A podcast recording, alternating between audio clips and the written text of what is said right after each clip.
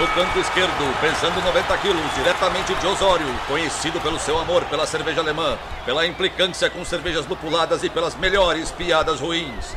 Henrique sem prestígio, Boaventura.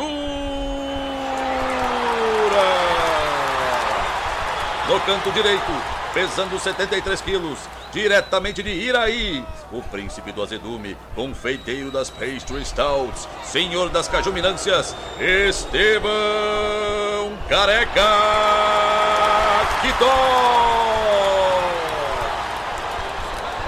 Vocês estão prontos? Começa agora o Braçagem Forte!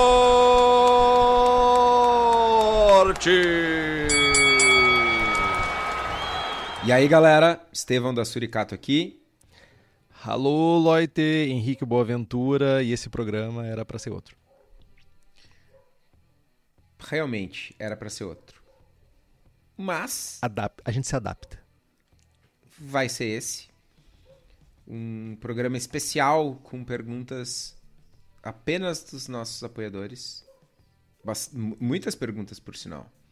Isso foi a parte, a, a parte muito legal. Tipo assim, primeiro, esse é um programa Perguntas e Respostas, volume 7. Já estamos no sétimo episódio de Perguntas e Respostas. Só que dessa vez a gente resolveu jogar com a prata da casa. Seja lá o que significa isso também. Eu tô é, usando muitas frases tal, que eu. Né? É, é isso, isso, isso. Olimpíadas. Uhul. é isso aí. É, e parabéns a todas as medalhistas. Foi muito, é muito massa os esportes lá ganhando, que não é futebol, sabe? Tipo, bom demais. E por que não fazer perguntas e dar essa, essa oportunidade e prioridade para os apoiadores e apoiadoras do Braçagem Forte. Então, esse programa é dedicado a esse povo lindo que nos apoia, está diariamente nos aturando aí, nos grupos da vida. Então, a gente vai fazer um perguntas e respostas versão apoiadores. Cara, e já entrando assim de sola, chanfrando completamente o assunto, na pauta tá aqui que o Henrique é, é, desses, né? Eu tô. Hoje eu tô assim, agressivo. Eu também achei meio agressivo. É. Breve debate sobre a piadoca do HB. Eu vi HB e que é Henrique Boaventura, né? Mas eu tô tão noiado, focado em lagers alemãs, que eu li HB e eu pensei na Hofbrau. E aí eu lembrei da, do nosso debate, eu e Henrique, hoje durante a semana, Uh, enfim, Oktoberfest está vindo, já falando o que eu estou fazendo durante a semana e tal. Vou fazer uma fast beer na firma. Comecei a lembrar que no dia do meu casamento, eu e minha esposa, a gente foi na Hofbrauhaus, em Vegas, no caso, não em, não em Munique. Azar, né? E aí, catei uma fotinho no, no que eu tinha e mandei pro Henrique e tal. Olha, eu fui lá, tomei Dunkel e tal. E aí eu lembrei de um episódio completamente aleatório que tinha os caras sendo raqueteado pelas garçonetes da Hofbrauhaus. Tipo, o cara levantava, botava a mãozinha na mesa, empinava a bunda e via a mina com a raquete do tamanho de, uma, de um taco de beisebol e. Pá! Era um taco de beisebol? Não, meu, era um troço bizarro, tipo, tipo um taco, tá ligado? De taco, de jogar de, taco. De jogar. Como é que é o nome daquele esporte uh, que se joga muito na Índia? Como é que é o nome daquilo? Cricket. Cricket. Mano, era um taco desse que, que a galera joga taco na praia. E, meu, e uma rica de uma raquetada na bunda do louco, velho. E eu perguntei pro Henrique, meu, que tradição alemã é essa? E, tipo, conta pra nós não. aí, Henrique. Não, não, não, não. Eu fui lá na Hofbrauhaus em Munique e não tinha absolutamente ninguém tomando raquetada. Tinha uma zoeira infernal, tipo, gente, é gigantesco o lugar. Tinha música ao vivo tinha cerveja derramada, mas não tinha ninguém sendo raqueteado. Tipo, isso aí é coisa de Vegas. E, tipo, sei lá, deveria ter ficado em Vegas, diga de passagem. Cara, e aí eu fui eu fui atrás do vídeo. Aí primeiro eu achei um vídeo no, no próprio site, na própria página do Facebook dos caras lá. E pá, passei o dia fritando com isso, cheguei pra Paty, minha esposa. Ah, tu lembra qual é que era o rolê? Eu lembro que ela, no dia, ela perguntou se, tipo, ah, tu não quer ir? E eu, tipo, certo que não, né, meu? Pô, cara, eu não entendo. Só, eu Parece que o, o rolê era o seguinte, tu, toma, se tu tomasse a raquetada e não gritasse, uma coisa assim, tu ganhava um mas. Meu, Era um não rolê existe similar. humilhação que vale isso. Não vale isso. A humilhação pública não vale isso, meu. Não. E, e meu. Eu tenho vídeo do cara na ponta da nossa mesa tomando a raquetada, velho. Meu, dá um estouro, né? Vrau! Velho, Cara. ri- ridículo e divertidíssimo. E eu vi o HB aqui, eu tô com isso na cabeça agora, velho. Sim, e tu tá tão esclerosado da cabeça que foi tu que escreveu isso aqui e tu tá achando que fui eu. Mas tudo bem, faz parte do jogo. A gente tá aqui pra Ah, te apoiar, cara. Sempre que tu falhar, a gente vai te apoiar. Eu sei, eu sei. Conto com isso. Mas sabe que, Tó, quem tá sempre por dentro dos debates cervejísticos que rolam no melhor grupo cervejeiro, o, o- o grupo mais topzera do, da- do WhatsApp brasileiro cervejístico, sabe quem? Nossos apoiadores e apoiadoras. Entre os benefícios que eles têm de apoiar a gente aqui do Braçagem Forte, temos sorteios de equipamentos, livros e outras surpresinhas com frequências, Merchan do Braçagem Forte, que vai exclu- muitos deles são exclusivos para as apoiadoras e para apoiadores, além da participação do melhor grupo cervejeiro de Watts do país. Então, vocês que não sabem, tem uma galera nos acompanhando nessa gravação ao vivo, então faça como Bruno Cauê, Carlos Poitoevan, Davi Redmerski, Diego Bilieri, Felpe, nosso grande Felpe, Felipe Lécio, Guilherme Prado, Luiz Henrique de Camargo, Luiz Gutierrez Quitolina, Marcelo Arruda, Miguel Eduardo dos Reis, Wellington de Oliveira Ferreira e Wendel Borges. E nos apoie pelo link do apoia.c barra braçagem forte. O link tá lá no post. Não esqueça. Tá, meu. Eu, eu atravessei o programa. Hoje o programa é especial, né? É uma celebração dos nossos apoiadores. Atravessei o programa e tal. Antes da gente ir para as perguntas, meu, conta como é que foi a tua semana. Semana passada a gente não teve gravação, né? Qual cerveja que tu fez e não me deu ainda? Eu tô tomando minha Ordinary Bitter aqui. Tipo, bem pouquinho carbonatada, linda demais. O, o cara é tão sortudo, tão sortudo, que quando eu vou encher um growler pra ele, acaba o CO2, cara. Tipo, a, a pessoa nasceu, sabe, com a estrela na É. bunda e sentou em cima na hora de brilhar, sabe? Tipo, eu não sei porque que eu lembrei disso, mas tipo, eu sempre achei engraçado essa frase. Cara, só isso, meu. Não, não tenho, eu, eu não tenho mais espaço. Eu fiz um Tetris cervejeiro de post-mix dentro da minha geladeira. Eu não tenho mais espaço pra absolutamente nada. Eu preciso consumir cerveja antes de fazer cerveja. Essa que é a grande verdade agora. E não adianta olhar com essa cara de cachorro pidão. Cara, né? Eu nem Hum. falo nada mais.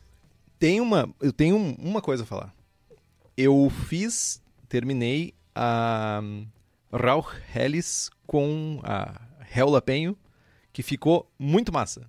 Essa é a notícia que eu tenho pra dar. Ficou muito legal o caráter de jalapenho, ficou muito massa o caráter da defumação, apesar de que eu queria que fosse um pouco mais suave, mas ficou muito massa. Então fica a dica aí, quem curte pimenta, mas não quer perder o paladar, extrato de jalapenho, fica joia, fica massa, curti. Chururu. Tu concluiu a produção da Sava. E é um semi-beberragem dela também. É porque essa eu não tomei. Eu disse que acabou o CO2. Eu disse. Bom, vamos lá então, meu querido. Vamos lá.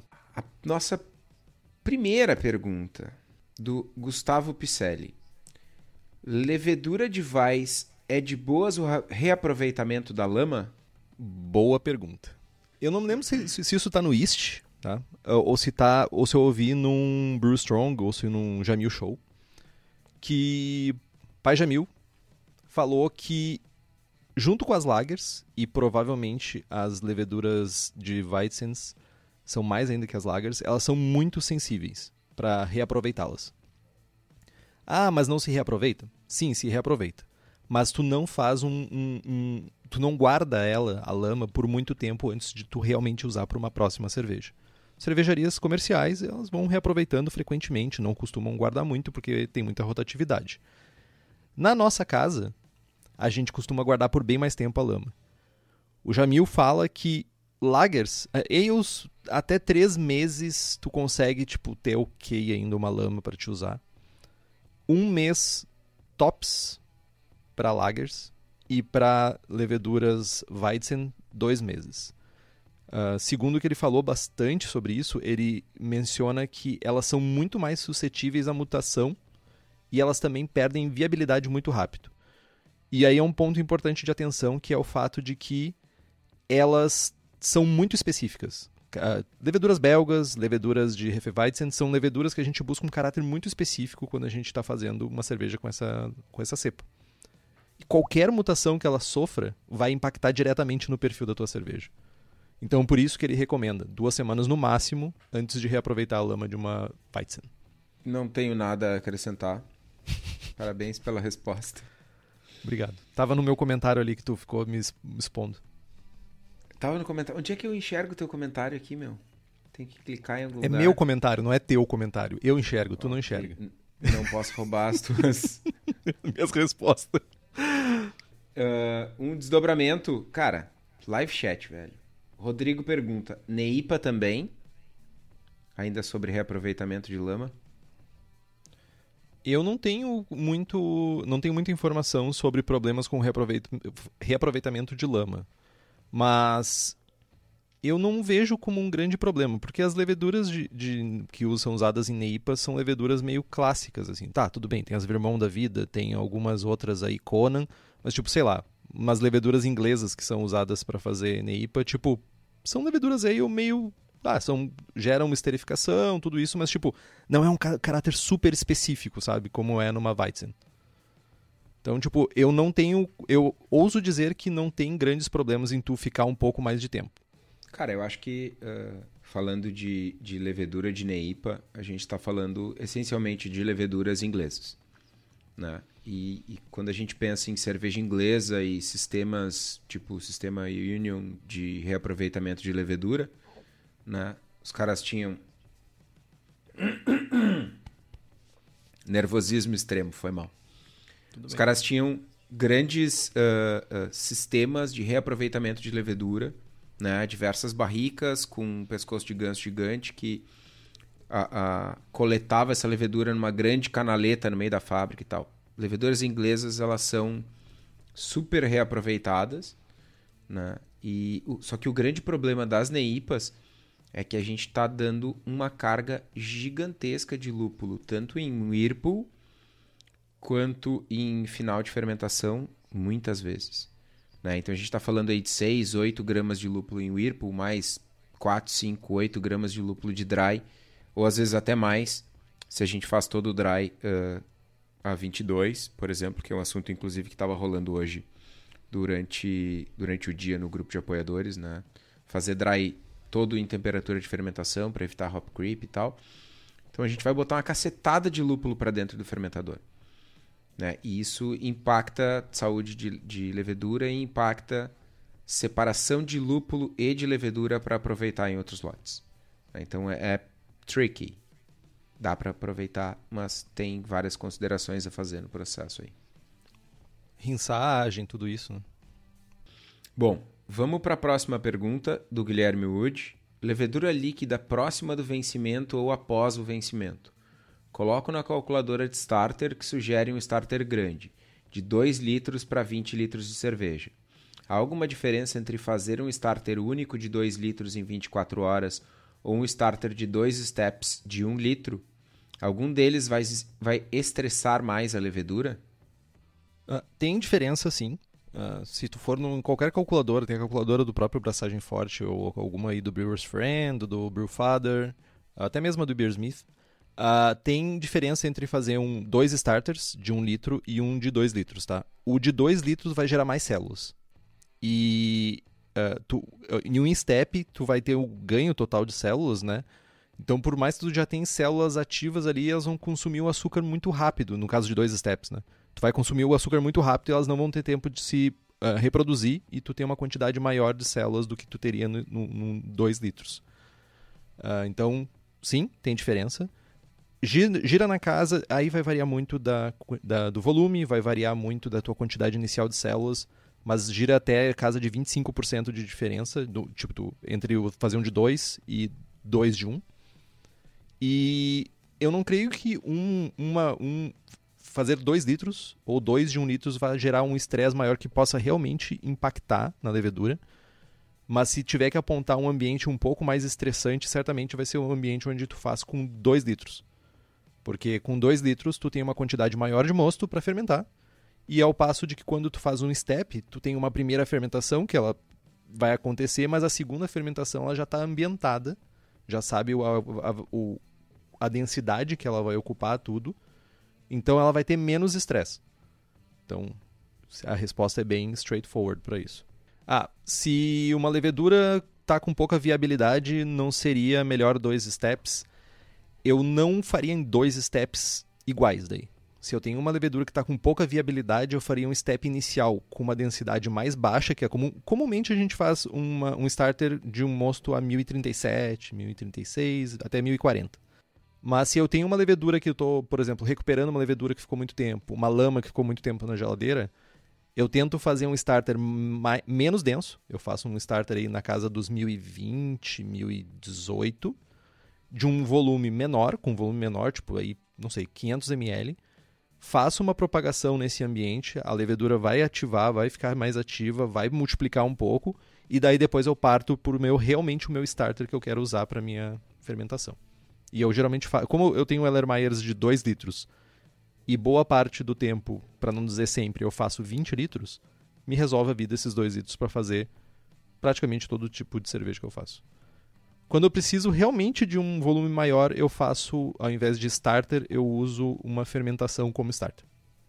Que aí já é aquele papo que eu venho falando sempre de faço uma cerveja mais leve, uma um pouquinho mais densa, um pouquinho mais densa, um pouquinho mais densa, e daí vai aumentando a quantidade de células. Júnior Rocha, uma boa cerveja depende de muitos fatores, como, como correções de água, bom controle de fermentação, mostura bem controlada e bons insumos. Em um primeiro momento, qual tipo de ajuste causa um maior impacto na cerveja, para que ela deixe de ser uma cerveja média e se torne uma cerveja excelente? Excelente pergunta. Posso ficar horas falando sobre isso. Dois minutos, tem trinta e poucas perguntas.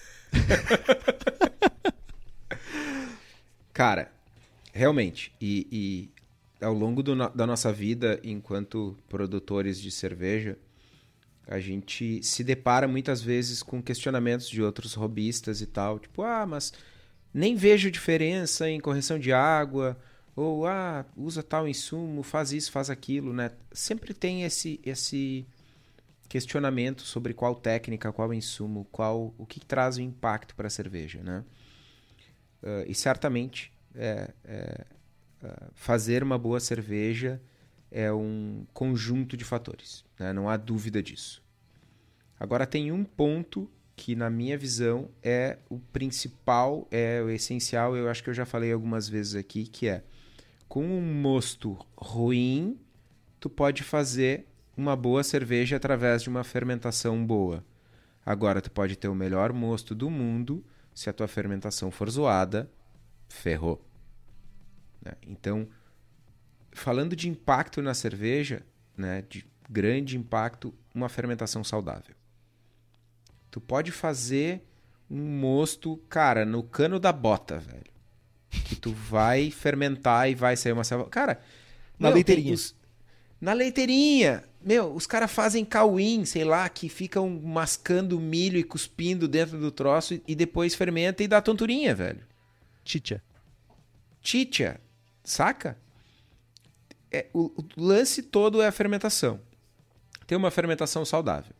Ah, pitch correto, uh, oxigenação de mosto, levedura adequada, controle de temperatura. São outros fatores, né, subfatores, dentro do, do item fermentação, que vão ter cada um o seu papel. Né? E aí depois disso a gente pode falar de invase. Acho que é fermentação e depois invase no sentido de que uh, no invase a gente pode estragar a cerveja. E dependendo do estilo, tem alguns estilos que são facilmente zoáveis, né? E aí depois disso, acho que lá, braçagem, né? E aí, enfim, fervura, correção de água e tal. Isso entra lá na finaleira. Eu, quando penso em investimentos, por exemplo, na fábrica, é, é, eu costumo falar que o investimento tem que vir de trás para frente. Eu tenho que ter a melhor envasadora para uma cozinha que é, sei lá, meu, uma sala de braçagem de tábua, tá ligado?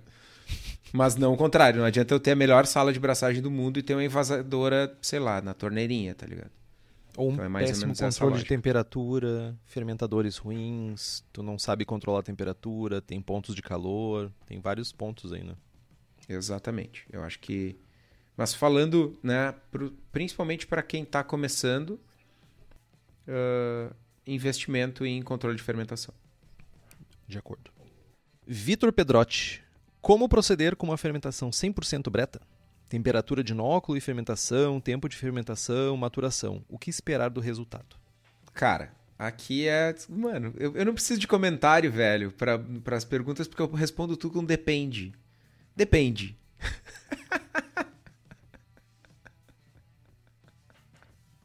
não, mas eu não vou ser arrogante a esse ponto, né? Eu sei, mas o depende é muito mais. Né? Ah, bom, depende. Depende do quê? Depende da cepa de breta que tu tá utilizando. Né? É, falar de breta é como, sei lá, meu, falar de Saccharomyces. Eu posso usar uma levedura de Weiss ou posso usar uma levedura, sei lá, um S05. Né? Tem temperaturas de inóculo e resultados diferentes.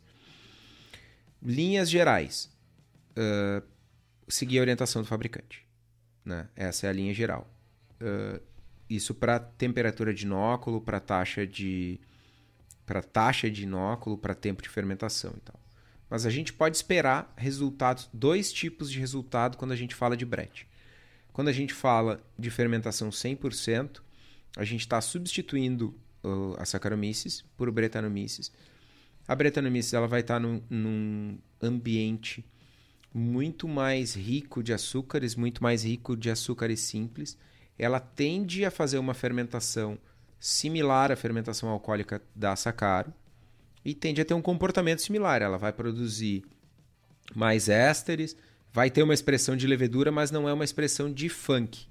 Não é cela de cavalo, celeiro, animalesco, todos aqueles descritores que a gente uh, encontra, né, o que a gente aprende quando a gente começa a falar de gueuses e lambiques e tal. Né, a fermentação primária 100% breta normalmente vai trazer um caráter de fermentação frutado. Se a gente tem com mais compostos sulfurosos, se a gente tem mais ácido lático e tal, a gente pode ter inclusive uma expressão mais intensa de ésteres. Outros ésteres são metabolizados. Além disso, muitas cepas de brete fazem uh, biotransformação. Elas uh, geram enzimas e tal, beta-glucosidase da vida, que vão uh, liberar alguns compostos aromáticos de lúpulo. Então, Brett IPAs, por exemplo, tem todo um apelo sensorial uh, por conta dessa biotransformação. Dito isso, uh, falávamos inclusive sobre isso recentemente no grupo, a gente consegue uh, ter, uma, uma, por exemplo, uma IPA funk, fazer uma fermentação primária com, com Brett e, e desenvolver funk também? Consegue, mas é muito, muito difícil porque a breta ela entra, ela acaba entrando meio que num estado de, de dormência, ela decanta ou decanta, uh, decantar é uma palavra não, não é não é uma boa descrição, mas ela termina a fermentação, né, a fermentação primária e ela vai para um estado de, de, de não, ela não vai para a guerra, né? Não atividade. De não atividade. Quando a gente usa ela na secundária ela não a célula não está saudável não tem ela não acabou de consumir um monte de, de açúcares e tal e ela vai uh, degradar compostos num ambiente de estresse que, que é o que gera o funk.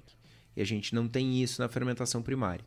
Então tem esse lance né? Eu vou fazer uma fermentação primária dificilmente eu vou ter funk vou ter mais éster vou ter mais uma coisa mais frutada mais aberta né? e aí depende da cepa tem cepas que produzem ésteres mais uh, tipo abacaxi, tem, é, tem algumas que produzem uma laranjinha podre e tal, mas é tudo muito mais contido no sentido da selvageria.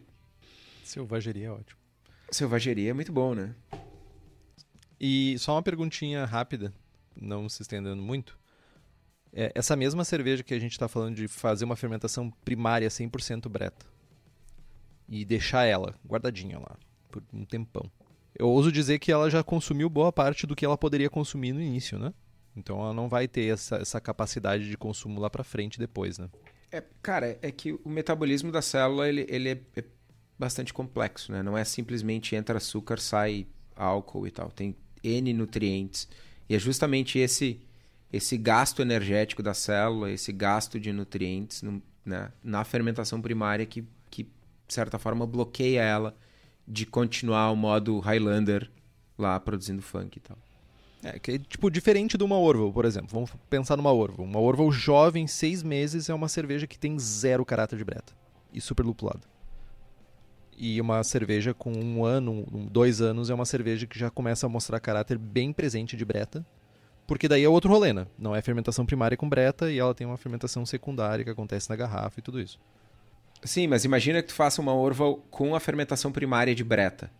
A breta vai fazer o equivalente da levedura belga lá e ela não vai ter condições, uh, raramente ela vai ter condições de seguir fazer o que ela faz na Orval, que é desenvolver o funk, porque ela cansou, basicamente. Sim. Entendi. Mas vamos para a próxima. Pergunta do Fabiano Coelho. Para a fermentação de Flanders Red Ale, temos o fermento da Levtech. E para uma Old Brewing, que não pede o caráter de breta, qual a melhor configuração de fermentação? É uma pergunta um tanto. É o depende do que torna, né? Uh, assim, sendo bem direto ao ponto, tudo que o, o, o Kitoide Prolixo eu sou de, de direto ao ponto. Viu que dá ter as, as respostas anotadinhas? Uh, eu usaria o mesmo fermento, o mesmo blend, na verdade, né? Que é o Flanders Red da, da, da Levtech. Eu usaria o mesmo fermento, tá? O que, que difere principalmente uma Flanders Red de uma Old Brewing? Uh, o principal caráter que a gente tem de diferença é o que a Old Brewing ela é muito mais maltada. É uma cerveja mais escura, tem mais caráter de frutas, frutas escuras e tudo isso. E ela é menos acética. A Flanders Red ela vai ser mais acética. Então aqui, na verdade, eu acho que está muito relacionado ao teu grist e também está muito relacionado a como tu vai fermentar realmente essa, essa cerveja. Numa Flanders Red, por exemplo, a gente está pensando, se tu quer, isso é uma prática que foi recomendada pelo Jamil, dá, dá para perceber que eu levo muito a sério o que o Jamil fala.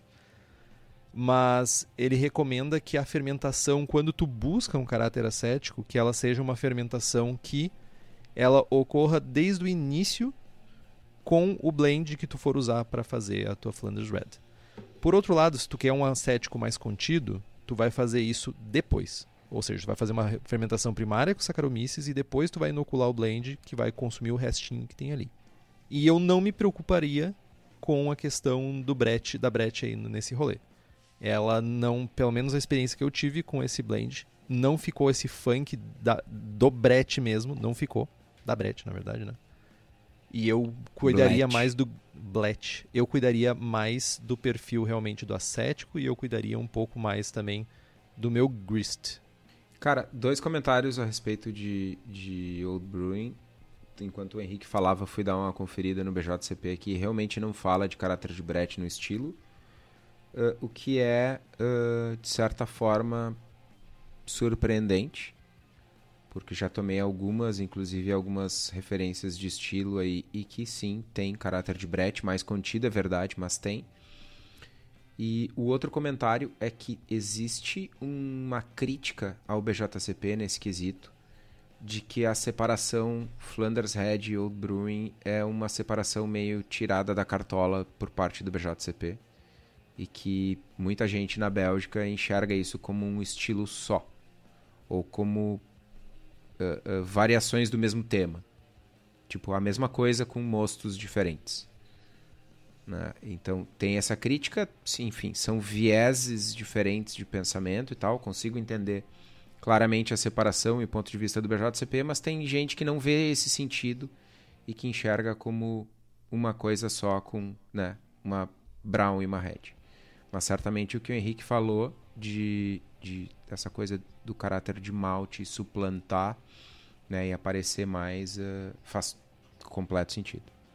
É, e é mega complexo, né? Quando, por exemplo, tu tem a Flanders Red, por exemplo, ela é totalmente baseada na Rodenbach. E daí, tipo, tu usar uma. Tá, tudo bem, tem outros estilos que também se baseiam muito em um, um exemplar, tipo, sei lá, California Common, por exemplo, é um exemplo. Cream Ale na uh, alguma coisa Cal, não me lembro o nome agora também. E tipo, ok, mas a, a parada é que se tu for em qualquer cervejaria que produz esses estilos na Bélgica, é muito gritante a diferença. O gap entre as cervejas é gigante. Ok, a, a, tentaram dividir em dois. Old Bruins e Flanders Red. Mas, tipo, eu não sei se isso realmente é a realidade lá, sabe? Tipo, é, uma, é a realidade que a gente tem acesso aqui através do BJCP. E, de novo, BJCP por BJCP, a gente vai seguir o que está lá, né? E o que está lá eu faria dessa forma. Vamos para a próxima pergunta. Antônio Campos Roberto outra sobre Flanders Red. Uh, em uma fermentação de Red Flanders com mix de brete, lacto e pédio, que está em um barril PET sem torneiras, como tirar o biofilme que forma na superfície? A fermentação foi em temperatura controlada nos primeiros meses, nos primeiros três meses, e agora está em temperatura há sete meses, em temperatura ambiente, em local que não tem muita variação de temperatura. Quais os pontos negativos em deixar em temperatura ambiente? A ideia seria engarrafar em 18 meses. Qual a dica para saber se no final desse período ela já está legal para ir para a garrafa? Tá, primeiro tem uma parada que é um pouco preocupante. Temperatura ambiente da região serrana? Regi temperatura ambiente do norte, nordeste do Brasil? Isso vai variar bastante.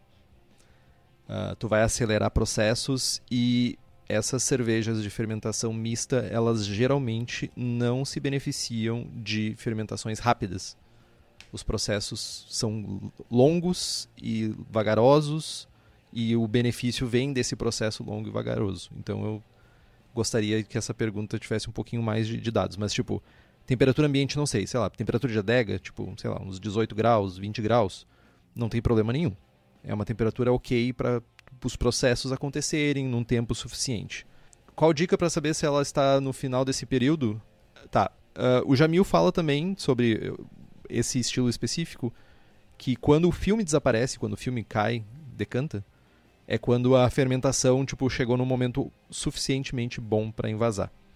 Eu, por exemplo, estou fazendo uma Flanders Red e eu estou acompanhando a fermentação dela e ela formou filme nos primeiros três meses e depois desapareceu o filme eu não consideraria isso. Eu provaria a cerveja. Eu realmente te, tiraria amostras e veria como é que ela está evoluindo. É uma cerveja que ela é tem ciclos de evolução em que ela fica boa, fica ruim, fica boa, fica ruim.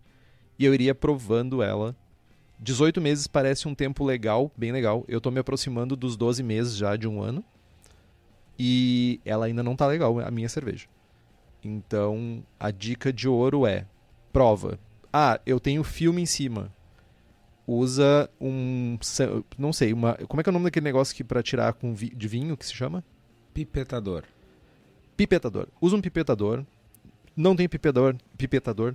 Vai num qualquer brew shop da vida que tem umas pipetinhas pequenininha. Eu tiro amostras de 10 ml para provar, tá? É o suficiente para mim, até porque eu só tenho 20 litros. Tira amostras e vai sentindo sensorial. Quando tiver num sensorial que tu considera que é ok, que é bom, é a hora de tu invasar ela. Mas é muito. É, e por isso que essa cerveja ela é meio artística, assim, saca? Ela não é tipo como as nossas outras cervejas que, tipo, ah. Tá pronta quando a fermentação terminou, a levedura decantou, saiu o Kreuzen da, da cerveja, pronto. Manda pra garrafa. Não. A cerveja, essas cervejas belgas Wild, elas têm um ciclo e é um aprendizado constante, sabe? Entender como funciona. E depois, ainda por cima, talvez blendar. É tipo é, é maluco o rolê. Uh, um comentário a respeito do, da pergunta do Antônio é que ele pergunta como tirar o biofilme da superfície. Eu diria que não precisa não tirar, não deve tirar, não inclusive. Porque esse biofilme, né, essa película, ela protege ou ela impede uma troca gasosa né, na superfície do líquido. Né? E como tem brete, essa breta ela vai uh, consumir oxigênio e produzir ácido acético. Então isso impede que tua cerveja fique muito acética. Taylor Coelho Daniel. A levedura líquida congelou. Como proceder com a ressurreição dos bichinhos? Ou deu ruim? Cara, eu poderia responder com depende, mas deu ruim, velho.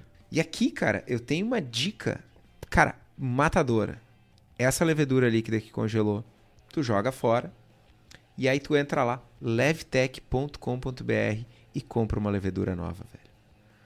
Porque na Levtech, além de levedura para cerveja, tem bactéria, tem brete, tem levedura para hidromel, para cidra, para whisky, para cachaça. As gurias têm um atendimento fenomenal e para quem é profissional que está nos ouvindo, a Levtech ainda oferece mais de 50 tipos de leveduras, consultoria em boas práticas de fabricação, controle de qualidade, montagem de laboratório, treinamento de pessoal e banco de leveduras. Então, de novo, levtech.com.br, entra lá, substitui essa levedura congelada e seja feliz. Eu tenho um, um ponto que é assim, tipo, ah, tudo bem. Você vá na Levtech, é bom, mas eu tenho uma sugestãozinha que é o seguinte. Aquele mesmo starter que eu falei para uma levedura com pouca viabilidade, tipo 1020, 250ml, 500ml, faz um starter assim, faz um, um mosto bem, bem leve e inocula essa, essa levedura congelada, tá? Lógico, descongela antes, deixa ela descongelar. Não bota no micro-ondas pra descongelar, né? Mas, tipo, em linhas gerais, tu perdeu muita célula. Fato congelamento gera cristais, os cristais rompem a parede celular da levedura e, tipo, dá morte. Mas não quer dizer que morreu tudo. Não necessariamente morreu tudo. A, faz um teste, tenta fazer uma fermentação com isso e vê o que acontece, o que, que vai uh, resultar né, desse starterzinho, esse, essa mini fermentação que tu vai fazer. Uh, eu já tive levedura congelada que eu fiz o teste porque eu queria, quis mesmo. Eu botei lama num Falcon de 50ml, congelei, sem uh, glicerina, sem nada. Congelei. E depois eu deixei descongelar a temperatura ambiente, deixei 24 horas, eu acho, congelando. E tentei fazer o inóculo depois. E foi mais arrastada a fermentação inicial que eu fiz, mas ela aconteceu. Então, é bem de boas, assim.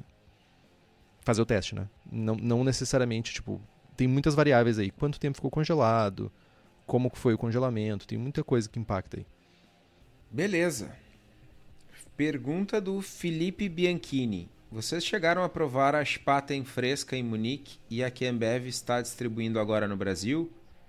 Pergunto porque só conheço essa brasileira, entre aspas, que para mim pareceu mais uma International Pale Lager do que uma Helles.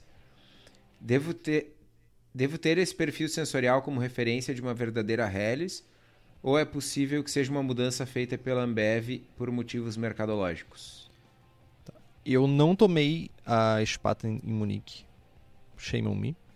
Mas eu posso afirmar com toda certeza que não só a Ambev, como todos os outros grandes conglomerados cervejísticos uh, maléficos, eles mudam o perfil das suas cervejas, dos seus carros-chefes de acordo com o país, tá?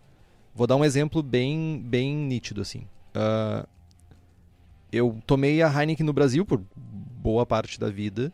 Eu tomei a Heineken em na Bélgica e tomei a Heineken na França, se eu não estou enganado.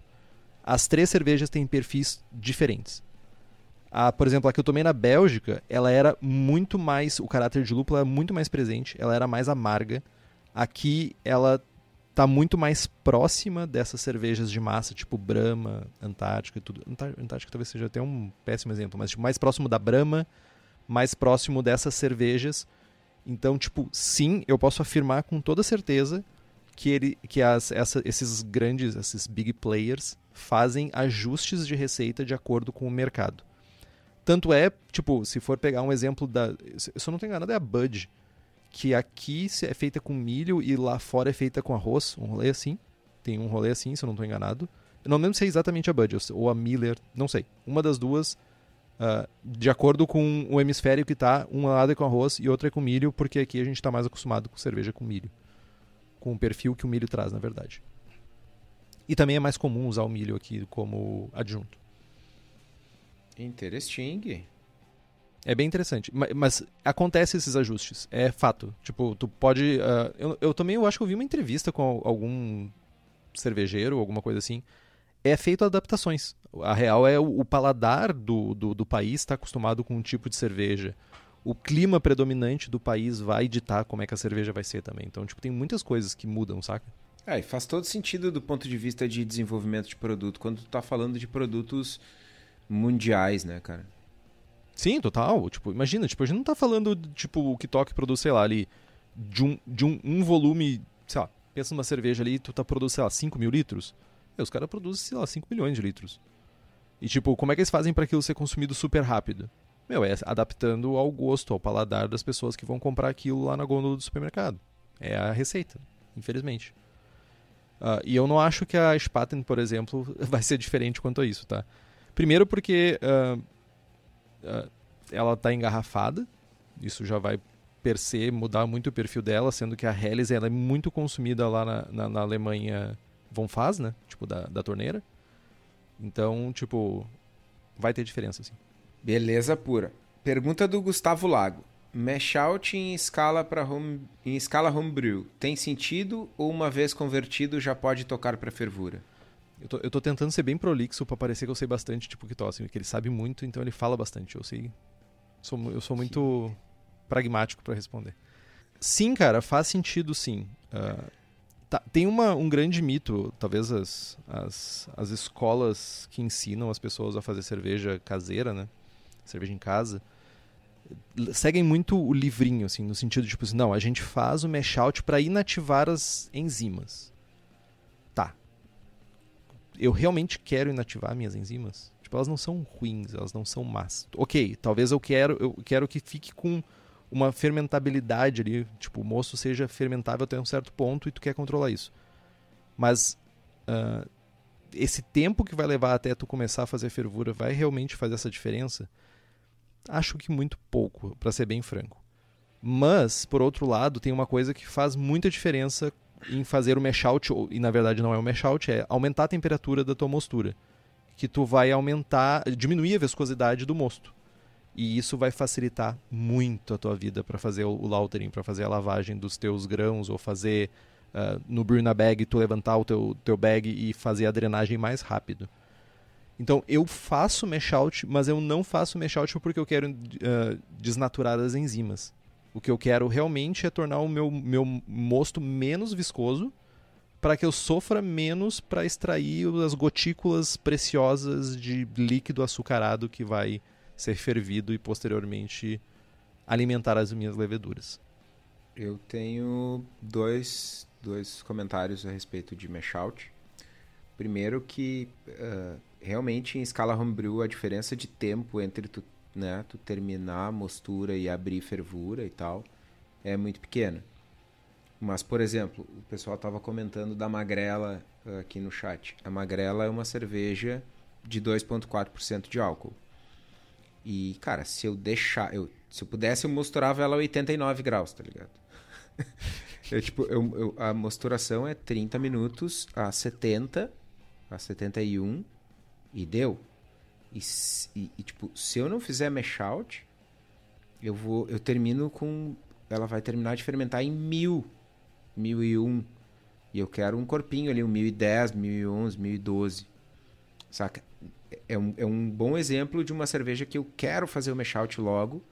Porque se eu não fizer, ela vai continuar. Eu vou continuar tendo atividade enzimática. E, e por vezes uh, eu vou ter, eu vou, desnat vou, vou degradar uh, dextrinas em, que são grandes dextrinas em dextrinas menores. Eu vou ter uma percepção de corpo, né? Por mais que isso não vire açúcar uh, fermentável, eu vou ter uma percepção de corpo mais baixa. Né? Ou sei lá, estou fazendo uma Haze IPA que eu quero que fique, sei lá, nos 1022, 1025. A mesma coisa, eu tenho que fazer uma mostura super alta e fazer um, um mesh out rápido. Num cenário caseiro, isso é muito fácil. Já na fábrica, isso pode ter um impacto uh, grande.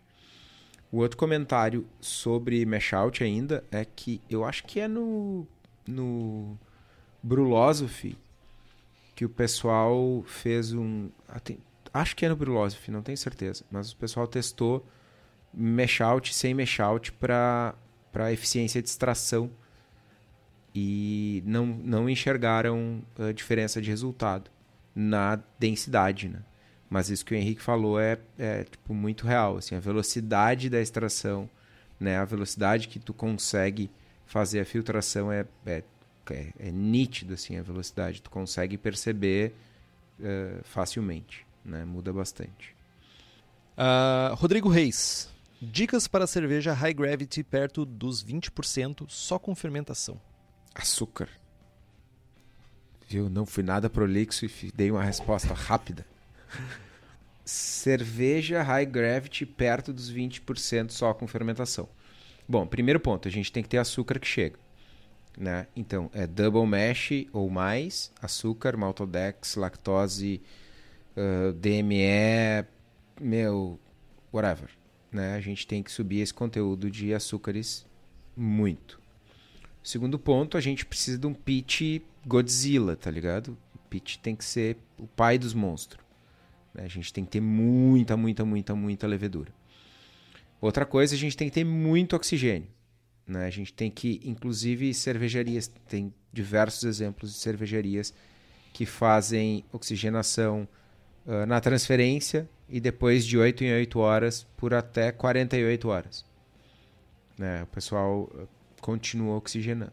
E tem uh, um método que é o mais. Uh, que é utilizado para levar esses 20%, às vezes até 25%, 20% alguma coisa, é de ir fazendo adições de açúcar uh, durante a fermentação. Então, vamos supor que tu teria que botar, sei lá, 10 quilos de açúcar num volume X para chegar na densidade suficiente né, na OG, sei lá, 1250. Tu não adiciona tudo isso na fervura, tu vai para o início de fermentação, sei lá, 1100, e aí tu vai fazendo adições de açúcar nas primeiras 8 horas, nas, depois nas 16, depois nas 24, e, e adiciona açúcar e oxigênio, açúcar e oxigênio. E a lógica por trás disso é que tu não vai ter uma pressão osmótica muito grande nas células, né? E tu, tu não vai ter uma morte, uma mortandade furiosa de, de leveduras, porque elas basicamente perderam água para o meio. Né? Porque o meio tem muito açúcar, tu larga a cerveja, a, a levedura lá dentro e a né? A pressão osmótica faz com que o líquido saia das células e elas morram. Né? Então o pessoal acaba usando essa técnica. Fala, Henrique. Queria fazer um comentário. Eu não me lembro se foi numa das últimas edições. Últimas não. Eu acho que foi a edição do meio do ano passado. Desse ano, na verdade. Início desse ano. Da Zymogy ou da Brewery Room. Que. Acho que é da Zymogy. Que tem um camarada que faz uh, um artigo sobre um clone da Midas Touch. Que é a Midas Touch não, a Utopias, na verdade. Utopias. E a Utopias é uma cerveja mega alcoólica, tipo, super alcoólica, super complexa, passa por um processo mil e custa um. Eu, eu, eu, diria que custa um rim, mas eu não sei se meu rim vale tanto. Essa é a grande verdade. E o rolê que ele fala sobre muito o que o Kito falou. Uh, adições. Uh, a mostura. Ele fa... Primeiro que uma coisa bem interessante que eu vi que eu nunca pensei em fazer isso. Ele faz mosturas overnight, tipo, começa uma mostura hoje e termina ela no outro dia, para tentar extrair a maior quantidade de açúcares, tudo isso. Aí depois vem a adição de tipos de açúcares diferentes, melado, açúcar mascavo, um monte de tipos de açúcares diferentes, com a, a, até o limite da levedura original, que já é uma levedura que suporta um teor alcoólico alto. Depois ele continua ainda adicionando, mas ele muda a levedura. Daí ele faz testes com levedura de champanhe, levedura de vinho, levedura de hidromel. E também tem algumas, algumas leveduras que aguentam também um teor alcoólico bem alto, que são cerveja, leveduras bem específicas aí, tipo, que tem em alguns laboratórios. Então também fica a dica. É, Utopia Clone é o nome da, da, da, da reportagem, eu acho, da Zymerge bem interessante. É, fala justamente sobre isso, fazer cervejas extremas com fermentação sem fazer nenhum processo de destilação a frio. Uh, o, o Matheus perguntou no chat aqui que levedura que aguenta 20% de álcool. Uh, já vi Nottingham chegar a 23. Uh, já vi o S05 chegar em 18. E, cara, uh, tem, tem a própria Levtech tem. Eu não sei se tem disponível para cervejeiros caseiros, mas eu sei que para cervejarias tem a High Gravity, que é uma cepa que, segundo o fabricante, segundo a Levtech e os outros fabricantes que têm uma cepa similar, ela chega perto dos 18, se eu não estou enganado, mas né, com o tratamento adequado e adições parciais aí consegue passar um pouquinho. É, tem uma parada bem importante nisso, né? É, eu já vi o S05 sim chegar em 18 e Nottingham também. Mas não é tipo um mosto mega, mega, mega. Tipo, geralmente é com adições, como que tu falou, adições posteriores de açúcares ou de, de alguma coisa que vá alimentar essas leveduras. Então a levedura vai se acostumando com esse ambiente extremamente nocivo para ela. E tipo, não quer dizer que tu vai conseguir aproveitar isso para fazer alguma coisa depois, sabe, com essa lama. Matheus Tavares, para uma risca com chocolate estourando na cara, qual o melhor processo para chegar nesse resultado? Usar malte chocolate na mostura e nibs da fervura? Eu acho que eu já contei em algum episódio do passado sobre a primeira cerveja com butírico que eu provei na vida. O cara tinha feito uma ceva com chocolate branco e fez o priming com leite condensado. Nossa, que horror! E, e aí o cara, tipo, abriu as garrafas e, meu, era puro vômito de nenê, velho. É, enfim, não é esse chocolate estourando que a gente quer, né? Bom, primeiro, primeiro, primeiro ponto em relação à pergunta do Matheus é que eu não usaria nibs na fervura. É, cara, principalmente em casa, velho. Nibs tu vai jogar um dry nibs joga na maturação. Não tem por que fazer adição na fervura, tu vai extrair um monte de coisa zoada que tu não precisa extrair nessa fervura. Uh, com relação ao malte chocolate, há controvérsias. Uh, não é a minha percepção sensorial, mas já conversei com mais de um jurado em concursos avaliando cervejas que eu sabia e que o, que o cervejeiro caseiro estava por perto e tal, e a gente falando sobre a receita depois que o cara tinha usado uma cacetada de malte de chocolate e muita gente pega o caráter de malte de chocolate como como café, como outro caráter de torra. O malte de chocolate, apesar de ter esse nome, não necessariamente ele vai contribuir com o caráter de chocolate para a cerveja. E aí eu faço um questionamento uh, filosófico. Hoje eu tô prolixo, mas eu, né? Vamos lá. Eu usei uma palavra bonita e tu pegou e capturou a minha palavra, né? Uhum. Uhum. Quando, quando a gente fala de chocolate, a gente está falando qual é a nossa memória sensorial. E aí eu, eu sei que o Matheus é um pouco mais novo do que eu e o Henrique, mas ainda assim eu, eu, eu poderia apostar que o Matheus não cresceu comendo chocolate chocolate fino, 80% cacau, meio amargo, não sei o quê. Mano, tu cresceu comendo, sei lá, batom, Kinder Ovo, chocolate ao leite, que seja. Mano, Traquinas. qual é o gosto qual é o, o gosto de chocolate que tu tem na tua memória sensorial? Gordura hidrogenada.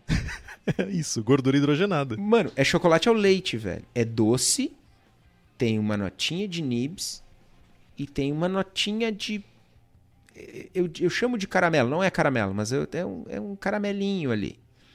Então, cara, quando tu vai construir a cerveja, tu não quer um negócio mega torrado, tu não quer um negócio mega amargo.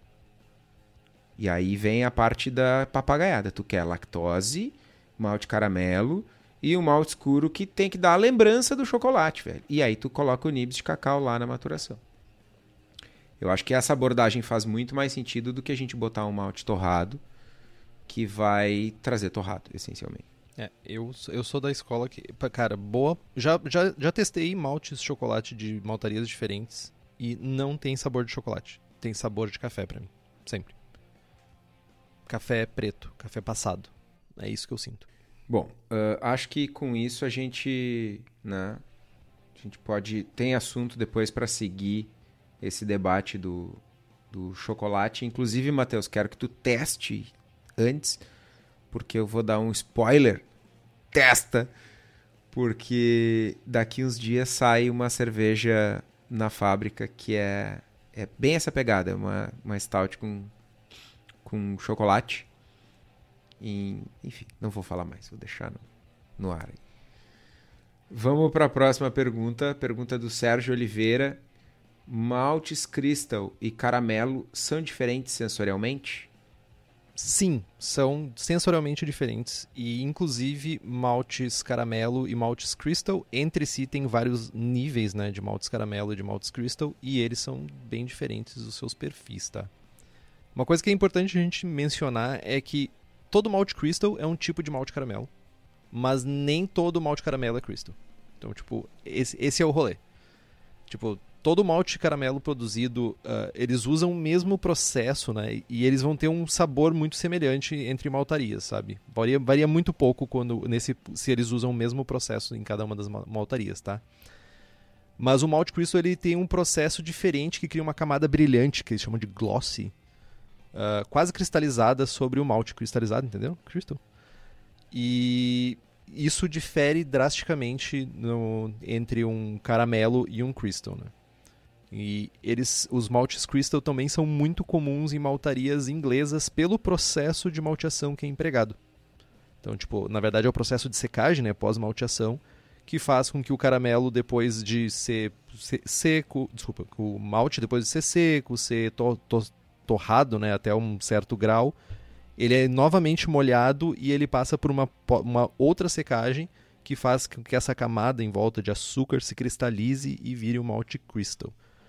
Então, não só assim, o malte crystal e o caramelo são diferentes, maltes caramelos entre maltarias são bem diferentes, tem que ter um cuidado a gente tem muito essas tabelas de comparação, né? Tipo, ah, vou lá na maltaria, vou na Castle e eu quero, na verdade eu não tenho Castle, mas eu tô acostumado a fazer receita com Malt Castle, eu quero pegar agora da Weirman, por exemplo. Aí tem aquelas tabelinhas lá que fazem uma tentam fazer um paralelo entre tipos de malte que são muito semelhantes.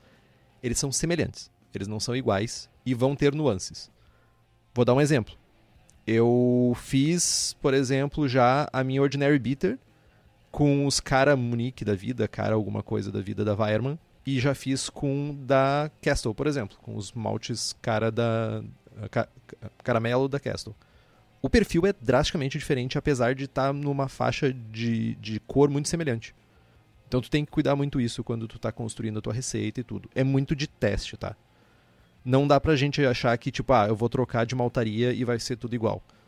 Ouso dizer que alguns tipos de maltes, sim, os maltes base principalmente, a gente tem uma, uma maior semelhança entre maltarias. Agora, esses maltes especiais realmente eles são bem diferentes. Tanto esses maltes caramelo quanto o malte torrado. São bem diferentes, assim, os perfis. Tem um outro rolê ainda que tem, eu acho que é da Castle, que tem um malte que o nome é Crystal. Quase certeza que é da Castle, mas que é, é um só. É tipo, tem o cara Rubi. É, Chateau o Crystal. cara. É. Tipo. Só pra ferrar a barca e confundir tudo, tá ligado? Enfim. São diferentes. É, são. Uh, mais uma pergunta do Fabiano Coelho. Num double mash, geralmente calculamos a quantidade total de malte e dividimos em dois. Porém, os açúcares, os açúcares extraídos no primeiro mash continuarão sendo quebrados durante o segundo mesh. Assim, o resultado final ficará mais fermentável do que o calculado. É possível corrigir, calcular essa diferença? Entre parênteses, saber quantos graus a mais na temperatura de mostura para compensar essa fermentabilidade extra? Tá. Tem, tem uma coisa que é mega importante que a, as enzimas elas não são Highlander, assim, sabe?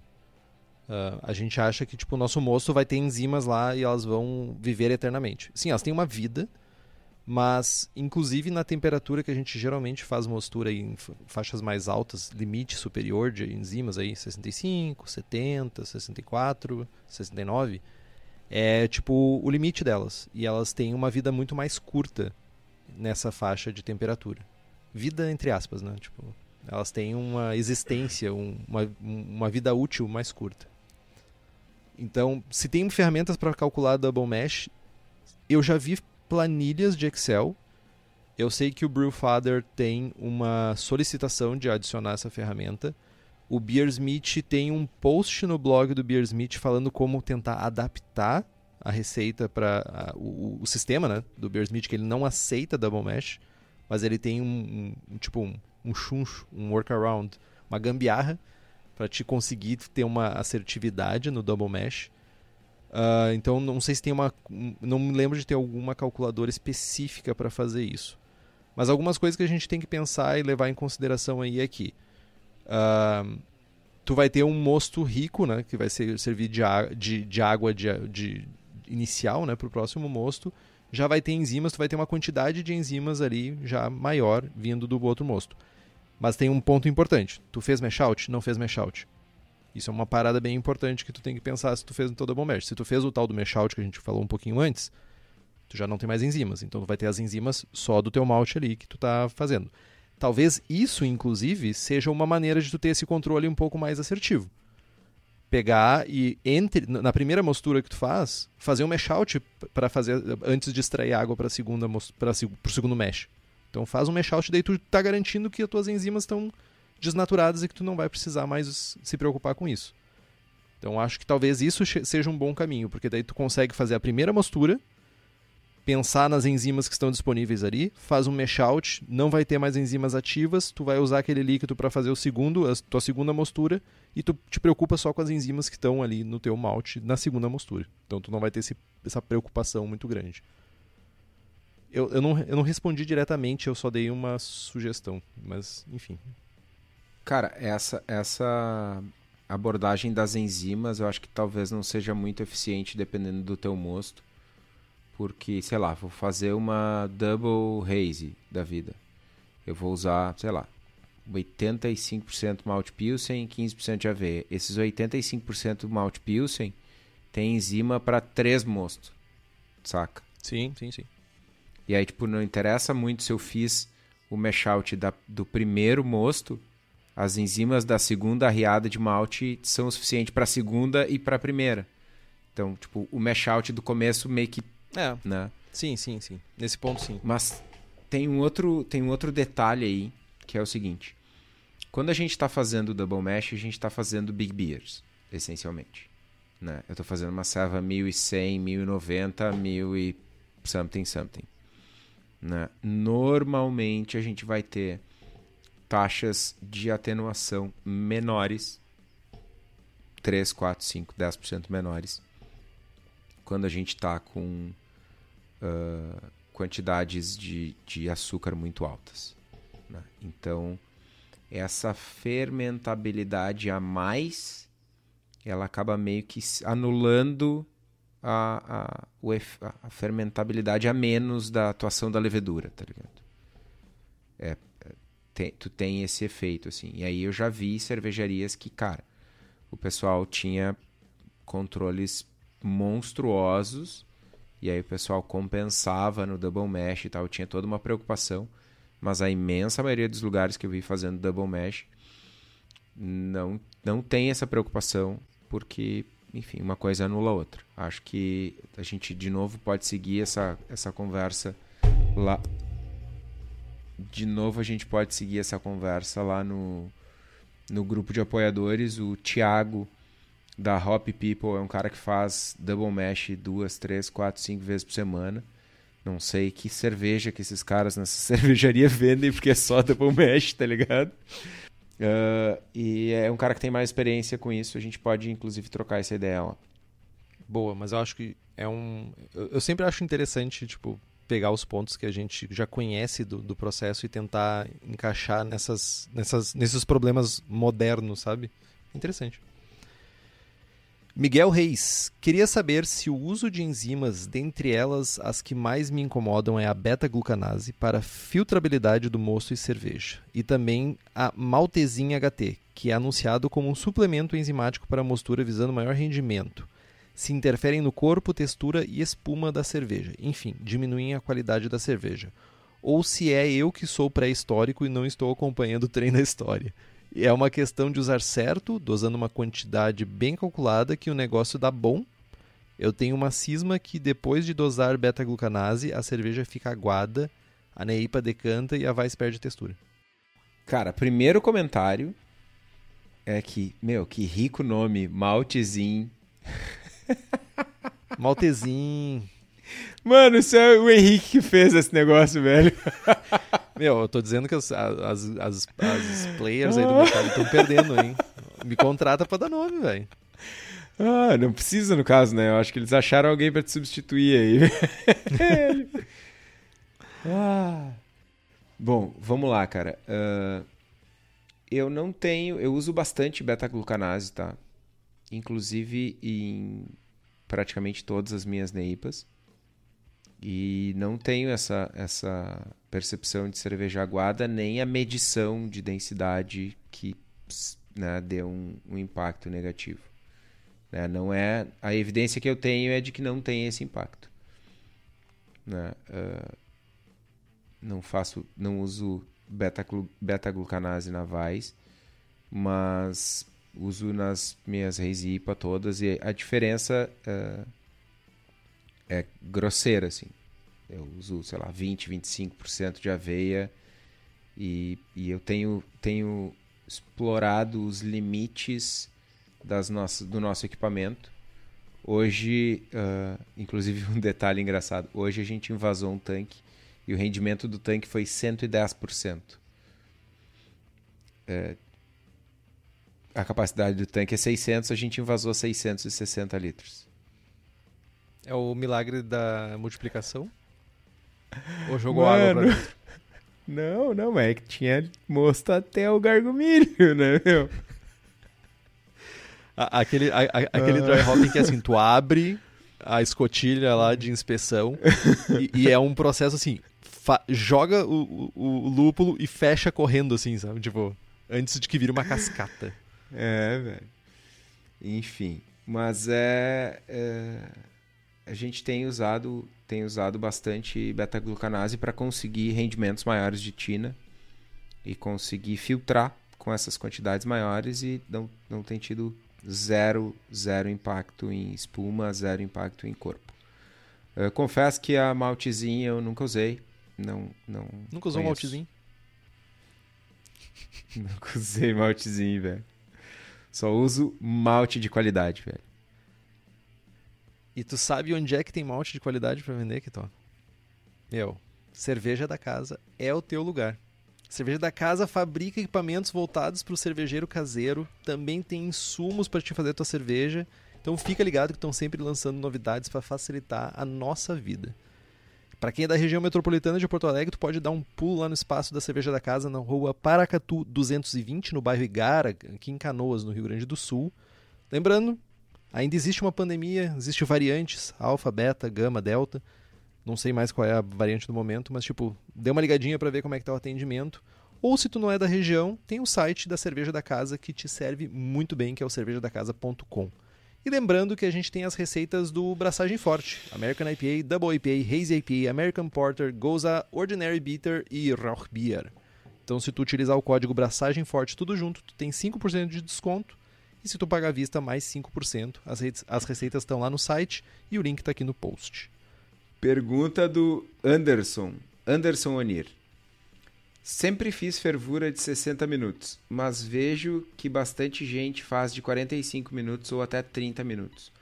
Gostaria de acelerar meu processo, mas tenho receio de estragar um lote. O que os gurus aconselham sobre fervuras mais curtas? Quando é seguro usar? Em que grist ou estilo? Gurus. Ora, vejam só. É, o Henrique tem tá. que responder. Em linhas gerais, tá? A gente, quando a gente fala. 60 minutos é o que a gente aprende na, na escola cervejeira quando a gente faz, né?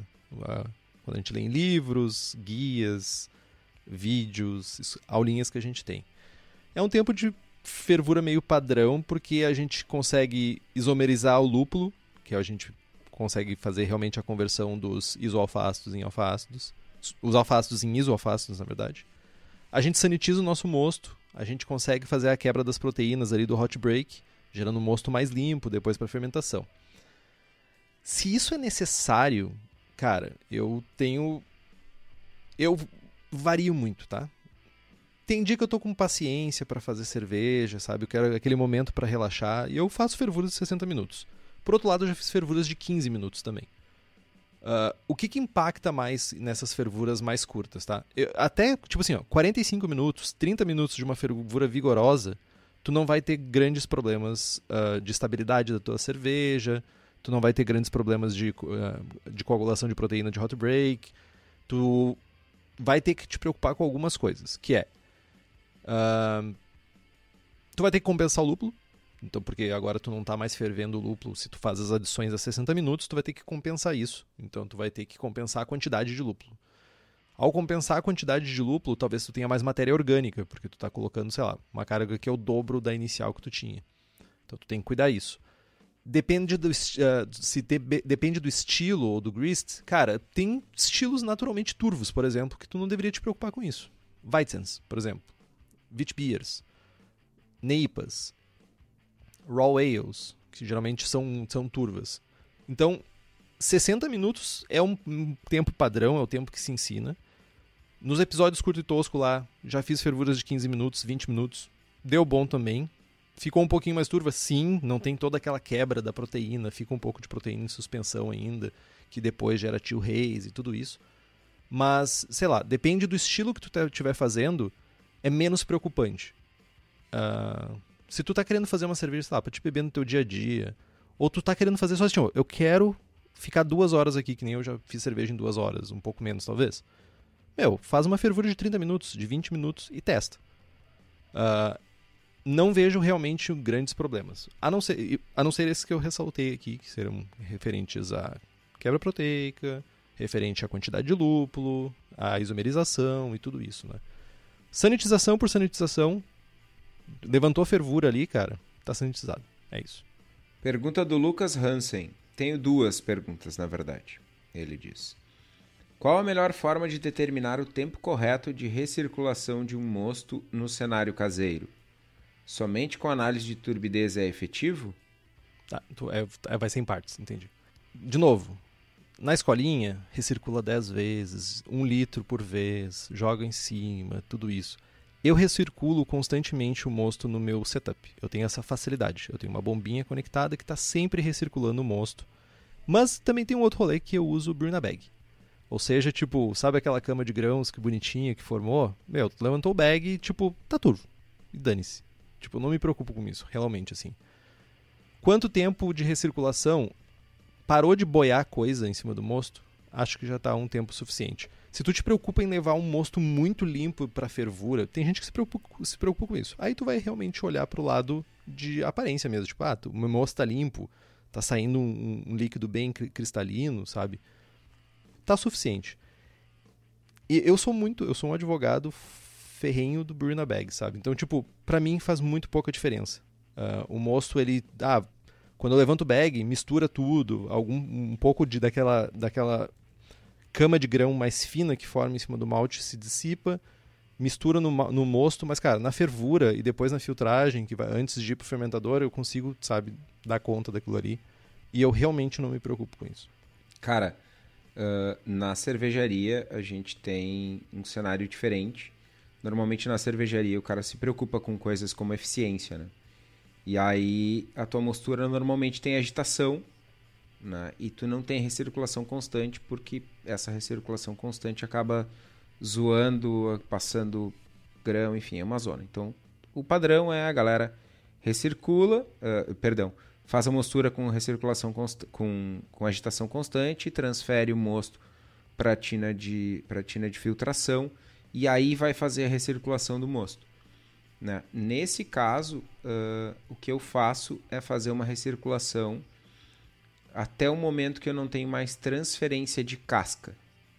Né? Eu sou o noiado da adstringência. Então, cara, eu não, eu não levo casca para fervura. Porque ferver casca de malte é, é, é ruim.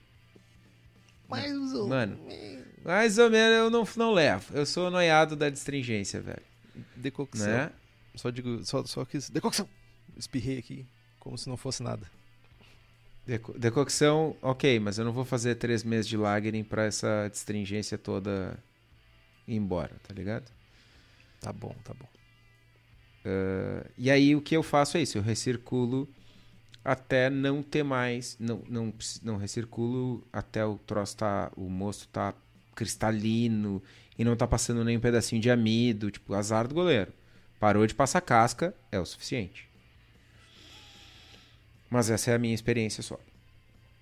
A outra pergunta do Lucas, sobre o processo de cold, existem tempos e temperaturas mais indicadas para cada estilo antes do invase? Cervejas que exigem maior tempo de maturação a diferença entre maturar no fermentador sem carbonatar e na garrafa ou barril carbonatado? Diferenças indicadas por estilo. Cara, os estilos padrão, não. Não.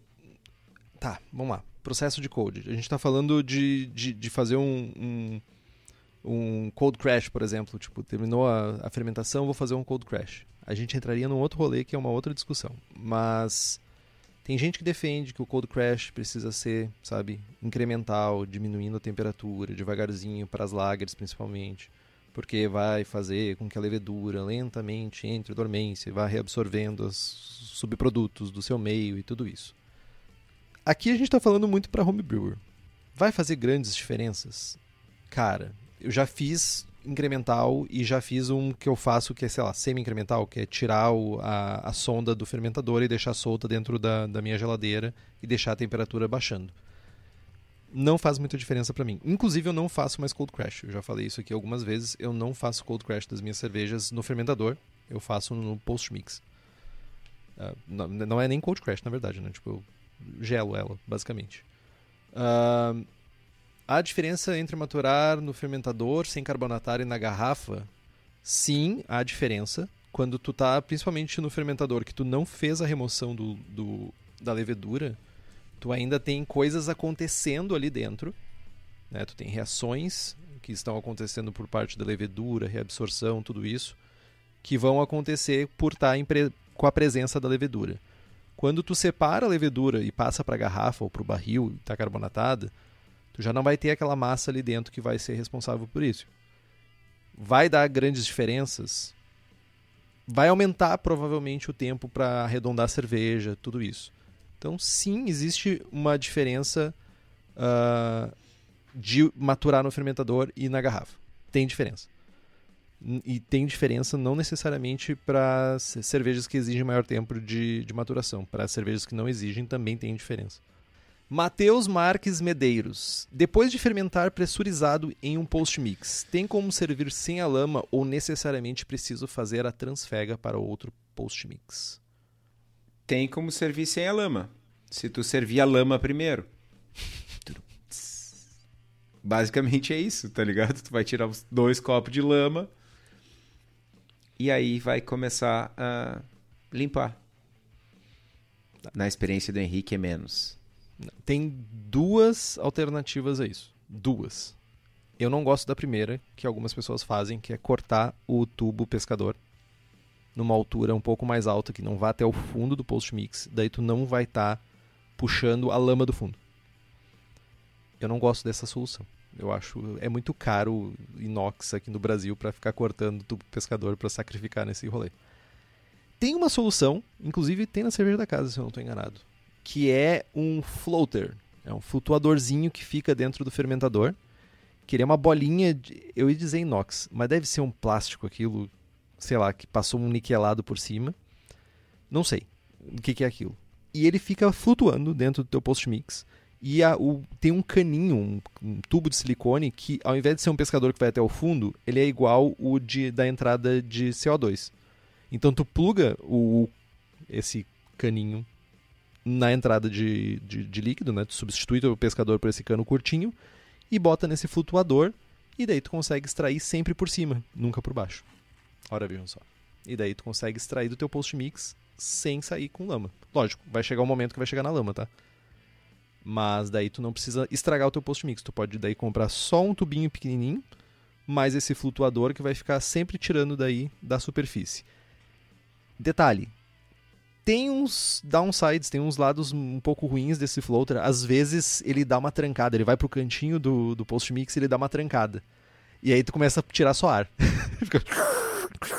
só isso, porque ele fica, sabe, bem na superfície. Daí o que tu tem que fazer? Tu tem que dar uma um tapa na orelha do, do, do PM. Do PM, no caso, post mix, tá? Não faça isso com policial militar, por gentileza. E daí ele volta pro centro do, do post mix e daí consegue extrair. Cara, pois é.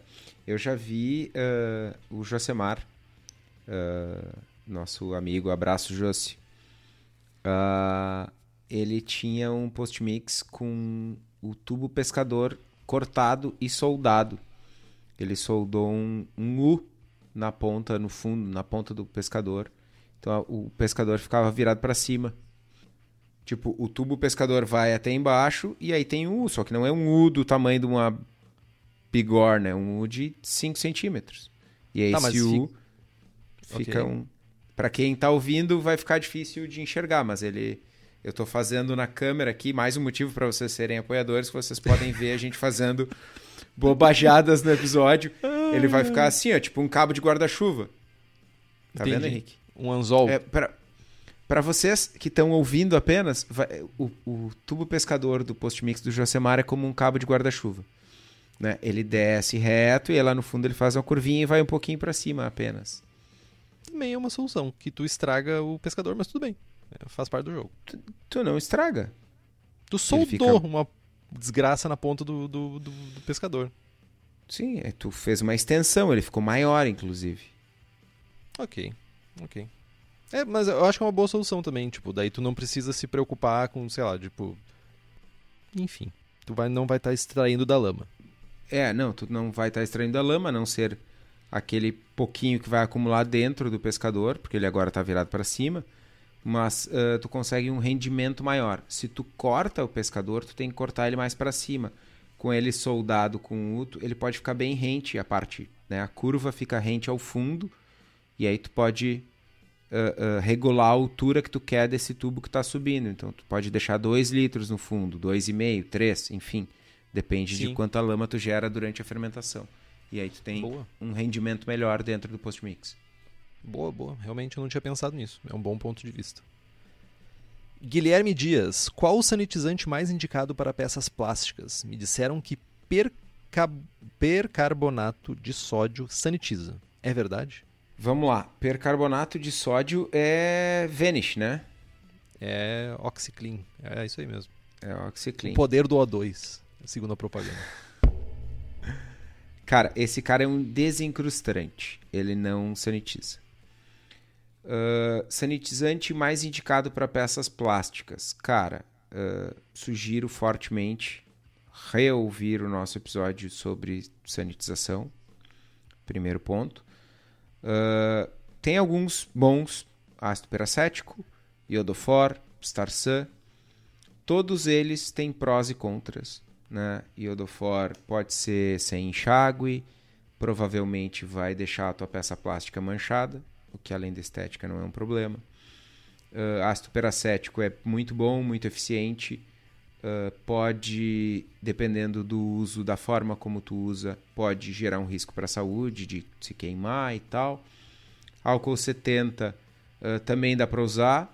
Dependendo da peça plástica, se ele é um plástico transparente, ele pode deixar a peça fragilizada. Agora, se é um plástico tipo plástico de bombona, não tem problema. Uh, não tem no Brasil, né? É difícil de achar aqui, mas funciona também bem em peças plásticas. São todas ótimas opções. Uh, importante é seguir a recomendação de fabricante, não, não exagerar nas dosagens, principalmente uh, tipo iodofor e tal, porque dependendo da dosagem pode fazer mal para a saúde e tal. Mesma coisa para os outros. Basicamente é isso. E desencrustante não é sanitizante. Augusto Scheifler. Como fazer uma CIP bem feita? Que produtos, equipamentos usar? Quanto tempo ficar em cada etapa? Frequência? Etc. Uh, essa pergunta é outra que dá um programa inteiro. Uh, CIP bem feita, depende. Terminou o programa.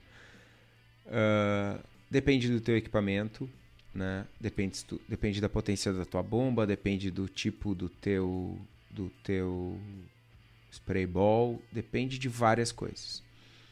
Né? Mas aqui va- vale a máxima. Uh, seguir indicações de fabricante. Normalmente a gente está falando aí de fazer um ciclo de limpeza com uma base, com, com um detergente alcalino, vulgo soda cáustica, né? E aí depende também se tu tem uma incrustação monstruosa de sete anos de braçagens sem limpeza ou se tu simplesmente ferveu uma água.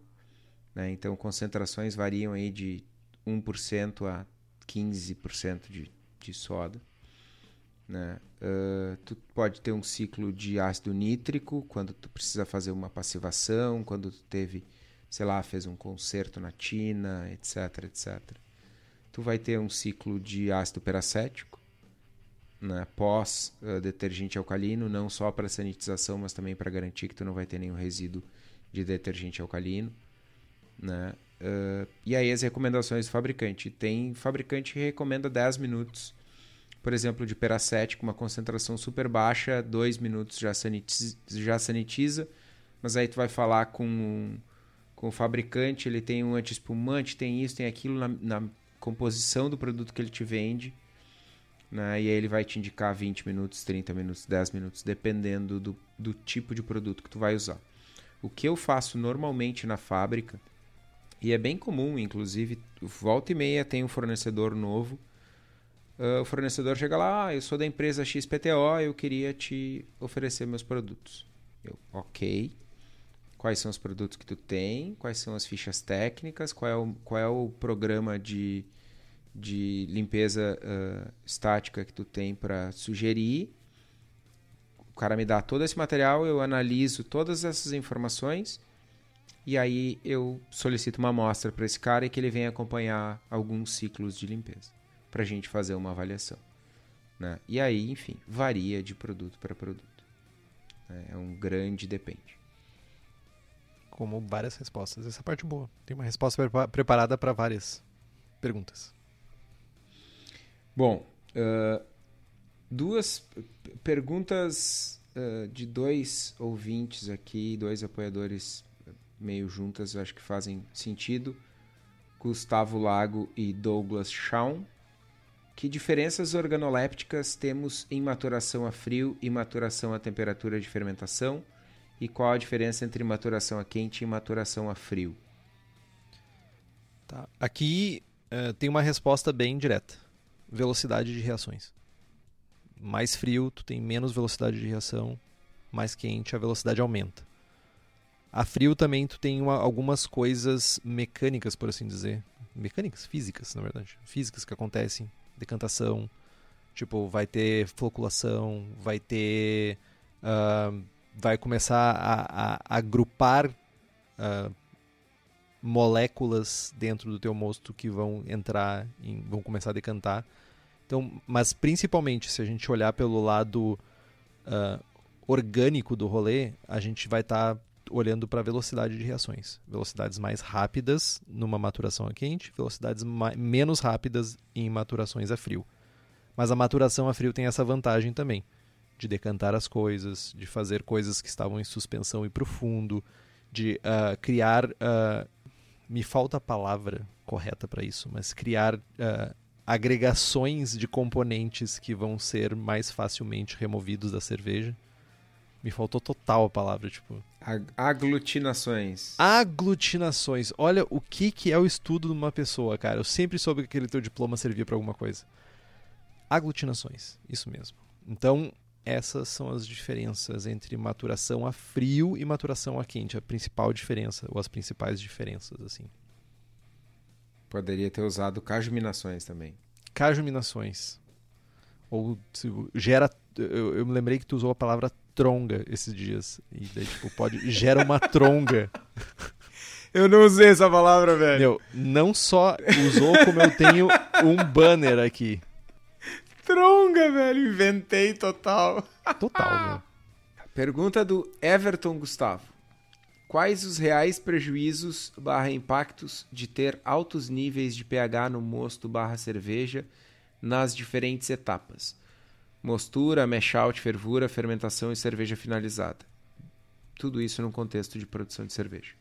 Cara, a galera vem com umas perguntas que são um programa inteiro, né? E a gente tem, tipo, sei lá, mais 20 minutos para responder, sei lá, 10 perguntas, 20 perguntas. Tá. Uh, a resposta é bem longa, mas em linhas bem gerais, tá? Na mostura, o pH alto ele vai impactar na atividade enzimática, na conversão principalmente na fervura barra resfriamento. Na fervura a gente vai ter o impacto do pH alto na isomerização dos alfa-ácidos, né? Dos alfa-ácidos em isoalfa-ácidos. O pH mais alto ele impacta nessa taxa de conversão. Durante o resfriamento, quando a gente está querendo uh, um pH ali entre 5.2 e 5.3 e tu tem um pH muito alto, tu vai estar tá fora do ponto ideal do, pro, do ponto eletroestático que é onde o trube fica tudo bonitinho lá, sabe? Cria um, um ponto eletrostático que tudo vai para o fundo. Então tu vai perder esse ponto eletrostático.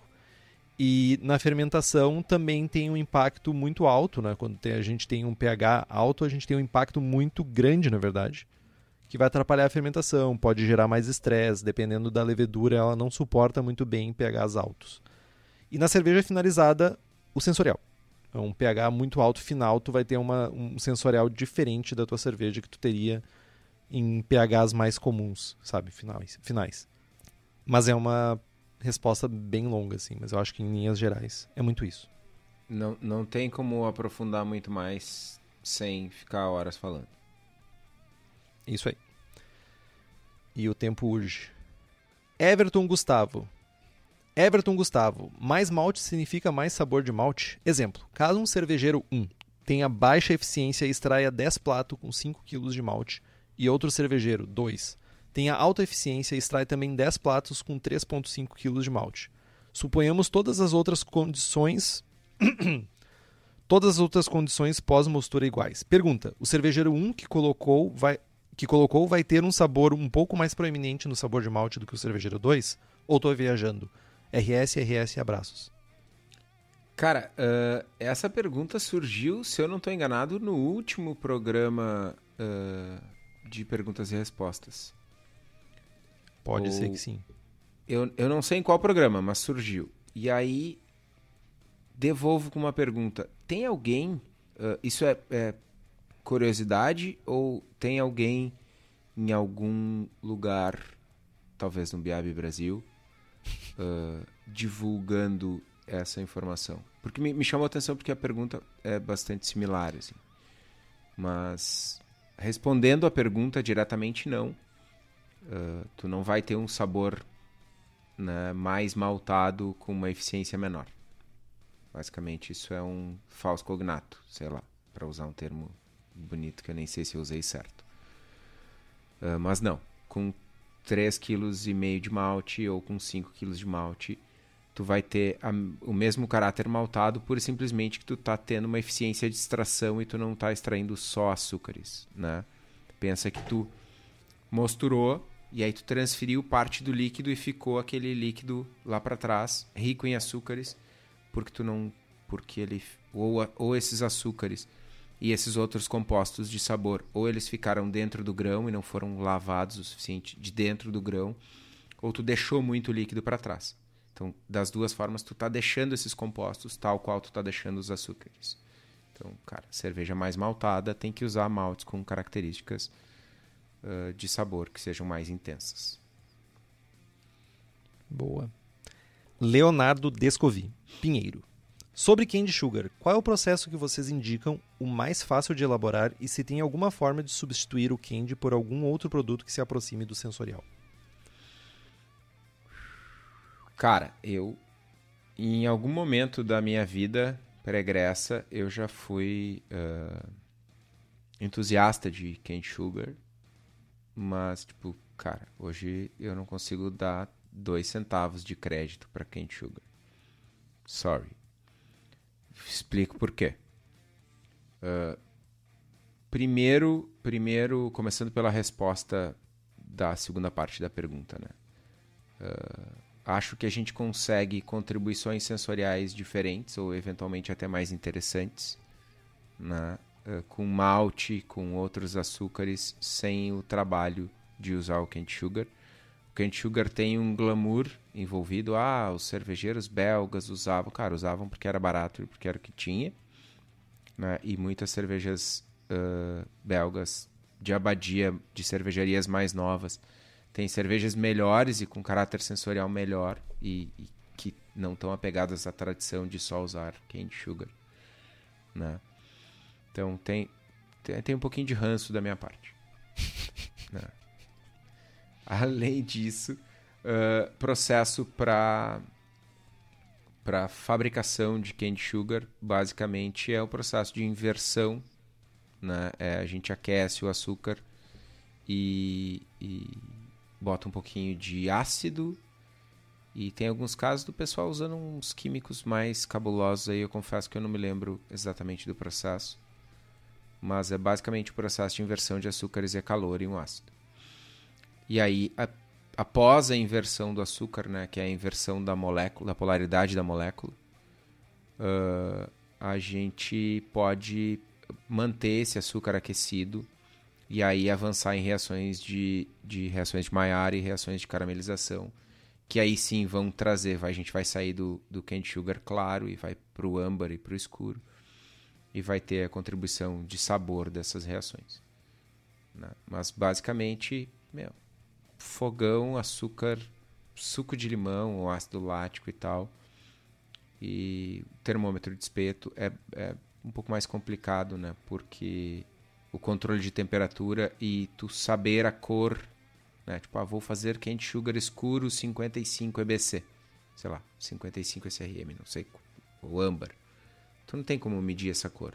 Então tu vai ter, tentar emular um quente sugar comprado em casa, é uma aproximação grosseira. Né? Não tem mágica, a não ser que tu mande esse açúcar para um laboratório para fazer análise e descobrir qual é a cor que ficou. Basicamente é isso. É, e lembrando também que caramelos muito escuros podem trazer sabores indesejáveis, assim, sabores de queimado e tudo isso para cerveja. O processo é relativamente simples, apesar de ele ser um pouco perigoso, porque tu está lidando com uma calda de açúcar ali.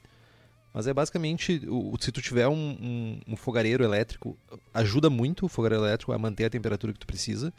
E se tu estiver fazendo fogão de casa, o que eu fiz era ter uma, uma, uma xícara com água gelada, que quando a temperatura começava a subir, eu pegava uma colher de, de chá e botava na solução para baixar a temperatura e mantinha até fazer o, o, o açúcar candy, ou seja lá o que saiu daquilo lá. Deu certo, funcionou, fiz cerveja. Faria de novo? Pouco provável.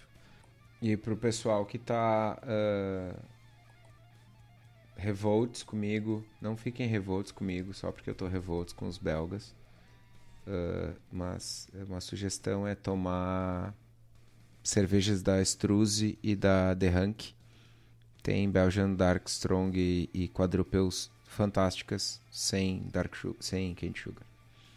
Everton Gustavo tenho dúvidas sobre o tempo de Whirlpool a temperaturas menores de 80 graus Celsius, sem gerar amargor.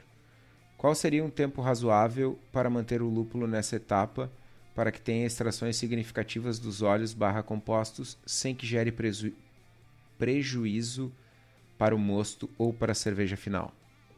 Prejuízo. É, essa aqui eu vou usar o depende. Uh, e como depende. Vai depender do lúpulo, vai depender, sabe, tipo. A gente está falando aqui de adições de lúpulo de Whirlpool, né, que seria basicamente esse processo. Tu tem. Primeiro que tu tem diferentes faixas de extração de cada um dos compostos e o tempo geralmente é uma boa. Eu não sei se isso chega a ser uma regra. Eu acho interessante inclusive pegar a opinião do que tem um, o, o meio comercial como seu meio natural, né? Mas eu vejo muita galera falando tipo 15 minutos eu vejo galera falando em 20 minutos, eu vejo gente usando também 5 minutos. Quanto tu usa de Whirlpool, geralmente, de tempo nessa faixa, Kitó? Cara, eu, eu faço um pouquinho meus Whirlpools um pouquinho mais altos. Eu faço 85.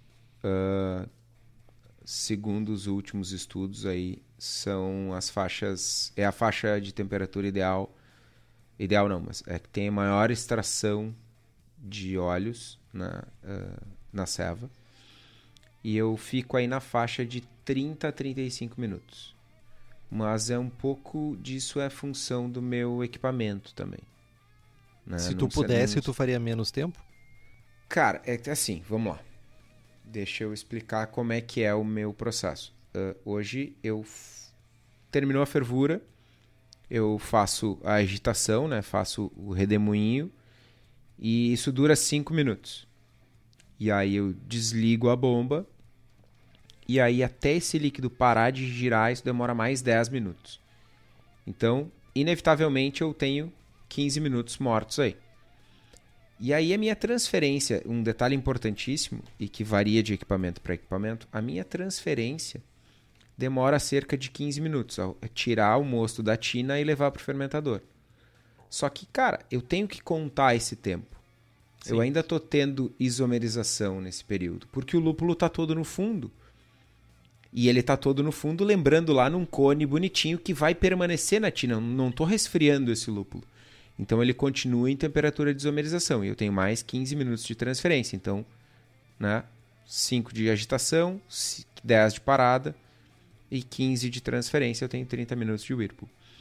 Num cenário caseiro, no meu equipamento teste lá, que é minha panelinha de alumínio, que eu faço cervejas com gosto de alumínio, eu coloco meu chiller de imersão, resfrio até 85, coloco o lúpulo, agito, deu o tempo que eu quero, eu abro a torneira. E aí eu já né, saio de 85 rapidamente para 70 ou para 75, enfim, e eu consigo tempos menores. Né? Nesses casos, eu não faço adições de Whirlpool menores porque eu quero uh, uh, emular a adição de Whirlpool que eu tenho no equipamento grande para manter um mínimo padrão de processo. Eu sempre fazia 20 minutos quando eu fazia né, a serva só no Whirlpool, só no equipamento pequeno, sem pretensões de escalonar a receita. Né? Mas é, normalmente esses tempos variam aí de 15 a 30 minutos tendo casos aí na literatura de gente na, na literatura por, por conta do Scott, meu brother, Scott, brother do Chico Milani, na verdade, e de gente fazendo uh, uma hora de, de, de hop stand nessas temperaturas, né, abaixo de 80 graus. Então não, uh, não tem um, um, um consenso ainda. Mas falando de lúpulo, né? A gente fala toda semana né, sobre a Hops Company, que é especializada em fornecer lúpulos selecionados diretamente de fazendas para cervejarias no Brasil. Eles visitam os produtores, buscam novas variedades e lotes que se destacam sensorialmente. E caso você tenha, e caso você tenha interesse nos lúpulos da Hops Company para a sua cervejaria, você pode entrar em contato pelo site hopscompany.com ou pela página da empresa no Instagram e aproveitar toda essa miríade de lúpulos famosos e cheirosos e saborosos para fazer aquelas cervejas lupuladas que talvez eu possa gostar um pouquinho. Um pouquinho. Né? Nem vou falar nada, né? Ganhou presentinho, ganhou cervejinha e nem comentou. Eu, eu, foi a primeira coisa que eu comentei no programa. Se tu prestasse atenção por um minuto no que eu falo, tu saberia que eu tinha comentado no programa. Shame on you. Douglas Martins, o uso de gelatina pode gerar uma pequena oxidação na cerveja, já que estamos adicionando gelatina mais água não desairada? Ou podemos assumir que, devido à quantidade, o efeito é praticamente imperceptível mesmo em cervejas mais claras e lupuladas? Vamos lá. Quando a gente fala de oxidação, a gente está falando de partes por bilhão. Né? Então a gente não pode desconsiderar nada. Né? Começa por aí. Mas. Uh água a 85 graus, que não é o caso da gelatina, mas só como curiosidade, água a 85 graus ela já é, tem, é praticamente desairada. É, dá para é, se considera água desairada se a gente mantiver a água a 85 graus. E no processo de, de uh, dissolução da gelatina, principalmente usando o método Henrique de bursts no, no microondas, a gente aquece a água até 65 graus. É, o que eu faço normalmente é ferver essa água previamente, resfriar rapidamente e aí aquecer novamente. Né? E aí eu não garanto, mas eu minimizo a quantidade de oxigênio disponível. Lembrando que é uma quantidade mínima né, que a gente está colocando dentro, pra, que a gente está usando, na verdade, para dissolver a gelatina. É o mínimo possível para a gente conseguir dissolver a gelatina. Então, tipo, a gente não está falando de um litro. A gente está falando talvez de 50 ml, 100 ml, por aí. Nem isso. Cara, é, é, é, é pouco. Né? Apesar disso, sempre tem o um risco. Uh, eu confesso que. Eu confesso, não. Na verdade, tem um outro ponto importante que não tem nada a ver com a minha confissão, que é uma coisa que a gente fala pouco mas tem uh, cerveja. A cerveja ela tem um potencial antioxidante. Né? Todas as cervejas têm isso. Né? Elas têm compostos que estão livres na cerveja que vão se ligar quimicamente ao oxigênio e vão uh, impedir ou retardar os efeitos né, da oxidação. Tem cervejas que são mais sensíveis, né? tipo neipas são pouco são muito sensíveis, tem pouco poder de, de oxidação. Então, eventualmente, num chorinho de, imaginem o seguinte exemplo completamente aleatório. A gente está botando gelatina numa Helles. E eu vou botar 50 ml de água praticamente desaerada em 20 litros de cerveja. E aí eu vou botar ali, sei lá, 20 partes por bilhão de oxigênio ao todo dentro do meu post-mix. Cara, 20 partes por bilhão não é suficiente para trazer um caráter, por exemplo, de papelão molhado no sensorial dessa cerveja. Né? Ela vai ter outros compostos que vão roubar, de certa forma, esse, esse oxigênio e vão impedir que isso se manifeste no sensorial. Então, num ambiente caseiro, se tu não está percebendo um problema com oxidação no sensorial, eu desencanaria. Tipo, total desencanaria. Just go. É, isso é um, é um fenômeno muito importante do mundo homebrewer, né? A gente se preocupa com coisas que a gente não, não realmente sente, né? Tipo, é, eu acho que a pergunta é super válida, mas eu fico me perguntando também se a pessoa sentiu isso na sua cerveja. Tipo assim, ah, eu senti oxidação na minha cerveja depois de usar gelatina. Ou se é só noia, saca? E tá ok ter noia, tá? Tá super ok. É legal.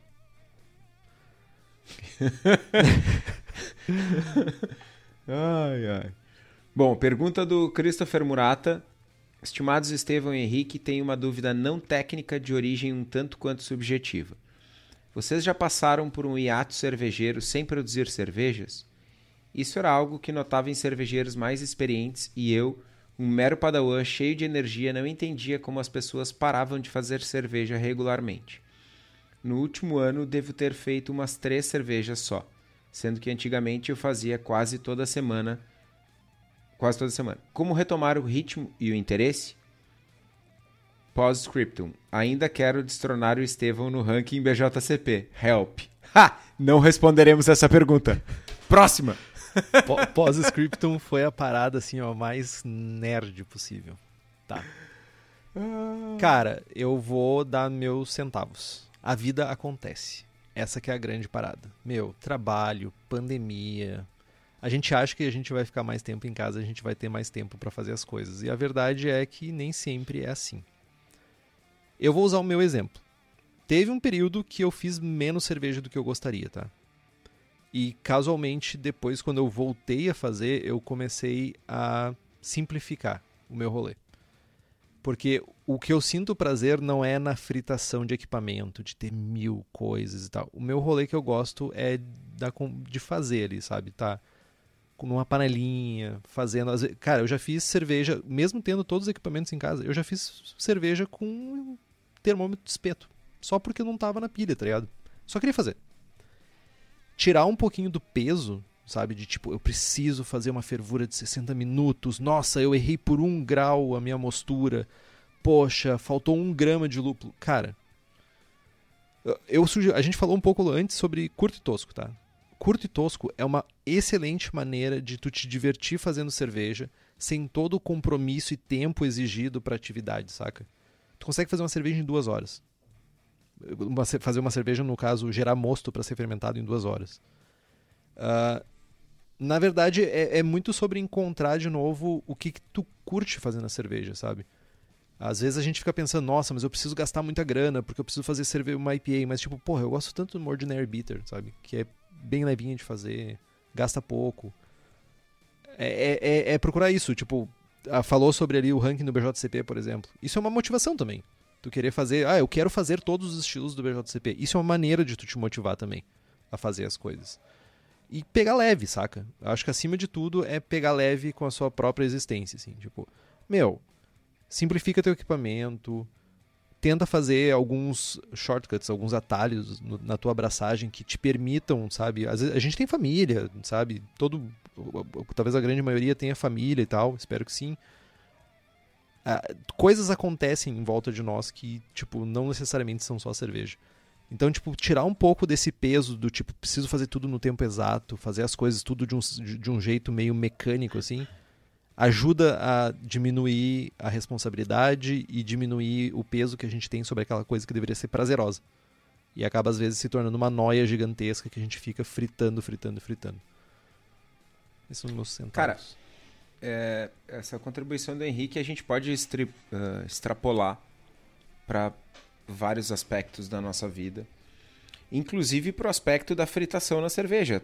Tem pessoas que curtem a fritação do equipamento e tá tudo bem também, mas eu acho que né, é, é entender o que, o que nos motiva, né, o que qual é a parte que tu gosta, mas eu queria deixar um hoje eu estou filosófico. Eu queria deixar Poeta. uma contribuição do estimado, me falhou o nome do jovem, podcaster, homebrewer, escritor, tu, Denicon. Henrique? Lembrei. Não. uh, Denicon uh, fala, meu, se tu tá te preocupando com o teu hobby, tá errado é hobby, é diversão, tá tudo bem não fazer. E, e, abrindo meu coração, compartilhando um pouco da minha vida, do meu íntimo com vocês, eu sou uh, workaholic. Talvez muitos já tenham percebido. Eu, né, o cara tem sete empregos, não tira férias há oito anos e etc, etc. E, cara, né, é tudo em volta da cerveja. E chegar em casa no final de semana e, cara, ter que mexer no meu kegerator novo e, cara, é, em casa é diversão só. Azar meu kegerator que, que eu quero mudar e não mudei. Eu vou trazer uma caixa de lata e vou tomar cerveja da lata, porque em casa eu curto tomar cerveja. Eu não curto ficar pensando em equipamento. Em casa eu vou tomar cerveja, então eu vou trazer um caminhão de lata, vou comprar uma chupeira. Azar. Né? Mas é isso, é entender o que te dá prazer no teu hobby. Né? E, e, e exercitar isso. Seja comprando uma caixa de lata, seja fritando em equipamento, ou seja fazendo um brew na bag um curto e tosco. É isso. É um hobby. Bonito demais. Bonito demais. Sou, estou filosófico hoje, falei. Praticamente o carnal. Pergunta do Maicon Luiz de Souza. Baseado em vossas experiências, quais são os principais conselhos que vocês dariam a quem está iniciando o hobby de produzir cerveja? Eu peço licença para o Henrique para responder essa pergunta. E a resposta é: o Henrique deu a resposta na resposta anterior. Quando ele fala que de fazer um curto e tosco, uma serva de duas horas e tá tudo bem, ou fazer uma bitter, enfim. É, acho que o melhor caminho para quem está iniciando é escolher o caminho do menor estresse, uh, do menor desafio, né? É eliminar aquelas grandes barreiras de ter que investir milhões em equipamentos e ter que fazer processos longos. Tem que ser divertido, é um hobby. Eu posso comentar só, pelo menos? Uh, quais. Uh, o que, que eu daria de conselho? Primeiro, burn a bag não se, não se preocupe tanto com replicar equipamentos de setup comercial.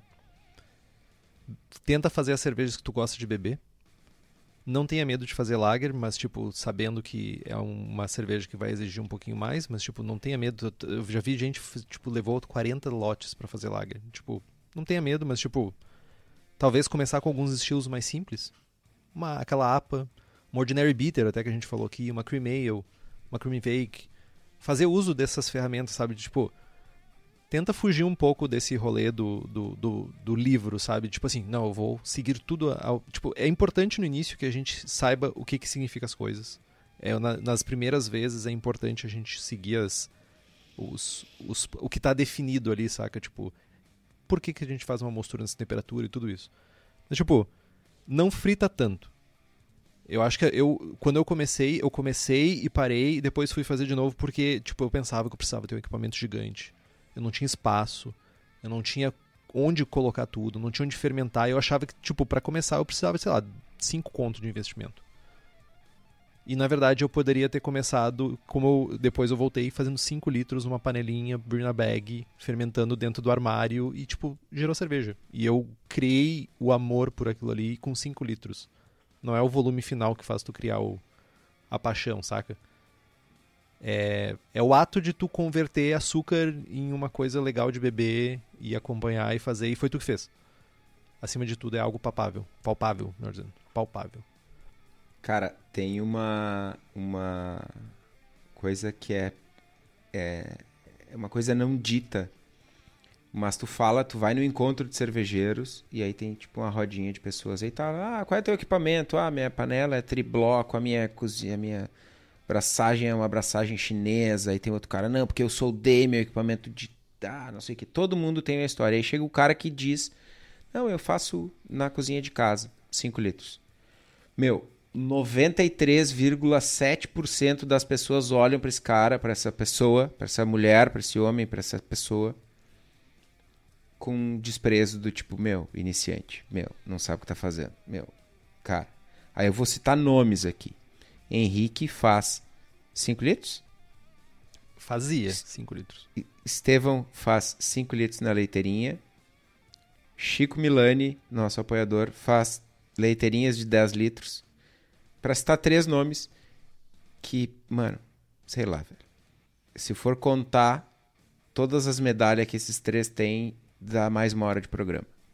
Então, assim, tamanho de lote não tem nada a ver com qualidade de cerveja. Tu pode fazer a melhor cerveja do mundo em 5 litros, velho. Ponto. Se eu não estou enganado, inclusive, teve uma pessoa que ganhou o prêmio Ninkasi que fazia batches de 5 litros. Se eu não estou enganado. Eu posso estar redondamente enganado, mas eu tenho quase certeza que eu vi uma entrevista com essa pessoa que fazia em 5 litros. Para quem não sabe, o Ninkasi é a versão americana do prêmio que eu ganhei aqui no Brasil. Podia ter dormido sem essa, né? e voltamos Porra. à programação normal.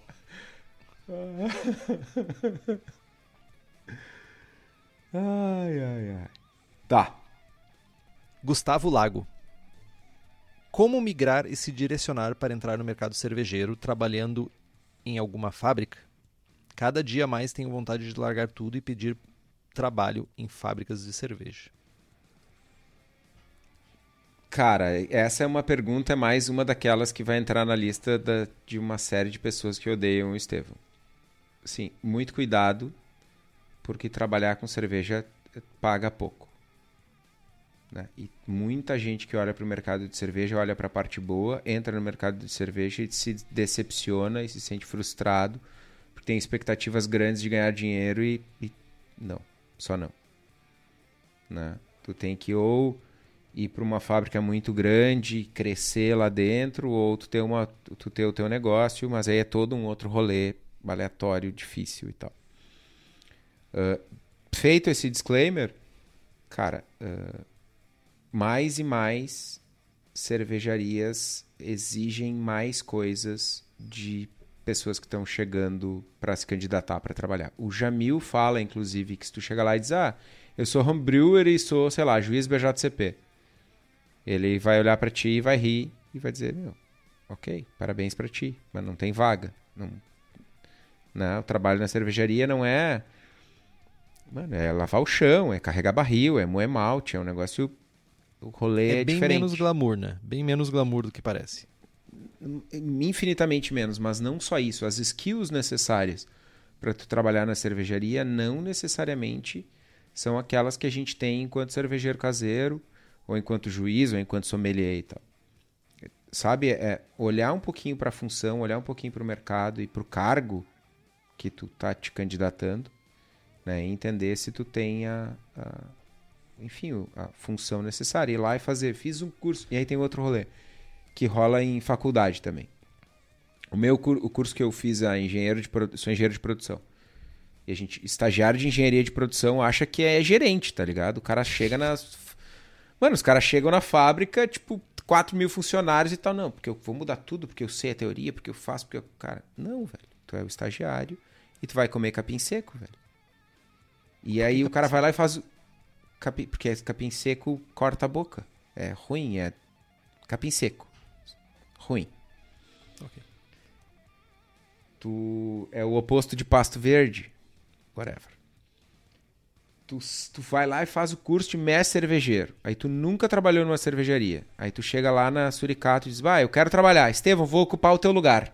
Vou fazer a cerveja da Suricato agora porque eu sou o mestre cervejeiro. Mano, sai daqui, velho. Some. Não precisa nem pagar a cerveja que tu comprou no bar, só vaza. Tô, tô, tô sendo anedótico aqui, mas é isso. Né? Tu, para tudo na vida, a gente precisa uh, uh, comer grama, comer capim seco. A gente precisa de horas, né? 10 mil horas fazem uma tu ser experiente, ficar super fudido numa atividade XYZ.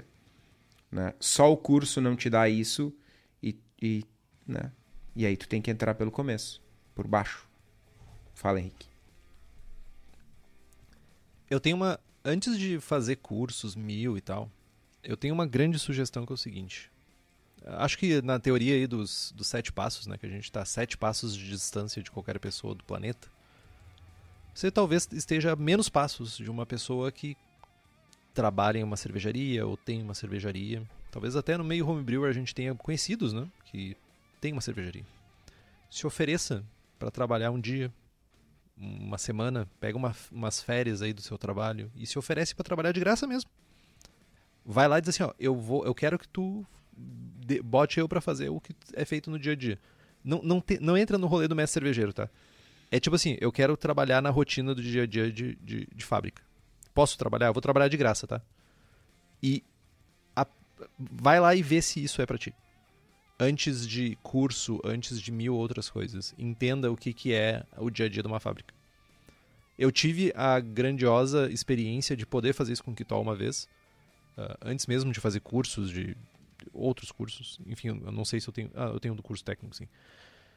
Mas, tipo, o rolê é que eu fui numa fábrica e vi o que, que é moer malte. Levantar malte em cima da, de, de plataforma para botar dentro da tina. É entupir a tina é limpar a tina depois de tirar malte, é esperar, é a fervura que não chegou no, na, na, no lugar correto. É, isso é o dia a dia. E se vocês não estiverem eh, preparados e preparadas para lidar com isso, talvez isso não seja a realidade de vocês. E não quer dizer que vocês não precisem trabalhar no meio cervejeiro. Vocês talvez não queiram produzir a cerveja, mas vocês querem talvez servir cerveja, como sommeliers ou vocês querem estudar cerveja, ou gerar conteúdo sobre cerveja, ou talvez ser, sei lá, trabalhar com blend de cerveja. Não sei, tem muitas outras coisas. Não é só fabricar cerveja. Ser o administrativo da fábrica de cerveja, Talvez. ser o vendedor, ser. Talvez. Trabalhar no a bar. pessoa que. Né? É, isso é muito importante. Tem mil possibilidades. Né? Mas, de novo, a gente tem que esquecer um pouquinho esse rolê de chegar né? Eu faço cerveja em casa, quero chegar lá e fazendo e acontecendo, porque isso não existe, né? Tipo, a, a rotina do Estevão na cervejaria também não é essa. E aí, só para desfazer um pouco desse da, do, da imagem de arrogantão que eu acabei de construir, de reforçar meu respeito, mas né, a, a minha rotina também não é essa. A minha rotina é uma correria infinita sem fim de apagar incêndio e de rolês aleatórios, porque a gente é uma empresa pequena. Cara, eu já fiz financeiro, já fiz comercial, já fiz compras, já fiz ver, sabe? É isso aí. Tem mil coisas. É zero glamour. E a última pergunta, para encerrar depois de duas horas e vinte de programa, porque não existe mais programa curto. Febreciane pergunta: Quantas figurinhas do Kitó existem circulando no WhatsApp? Preciso contar? Cara, eu diria Cara. mais de 100. Não, mais de 100 não, mas eh, esses dias eu contei. Olha. Esses, Só de bom dia deve eu... ter umas 40, cara. Esses dias eu contei tinha 40 e poucas. E... Só de bom dia tem 40. Tá, tudo bem. Se for juntar não, não. as minhas e as tuas, tem quase 100. E com isso, chegamos ao fim.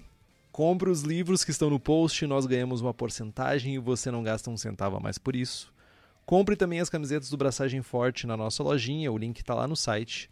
Curta nossa página no Facebook, nos siga no Instagram e assine o feed pelo nosso site. Também estamos no Spotify, Google Podcasts, Deezer. E se você gosta do programa e quiser fazer um review no iTunes, significa muito para nós. Compartilhe os episódios com seus amigos. Tem dúvida, sugestão de pauta, crítica, quer anunciar sua empresa ou seu produto? E-mail para contato arroba braçagemforte.com.br ou mande uma mensagem para nós no Facebook. É isso que tô. É isso. Braçagem forte. Braçagem forte.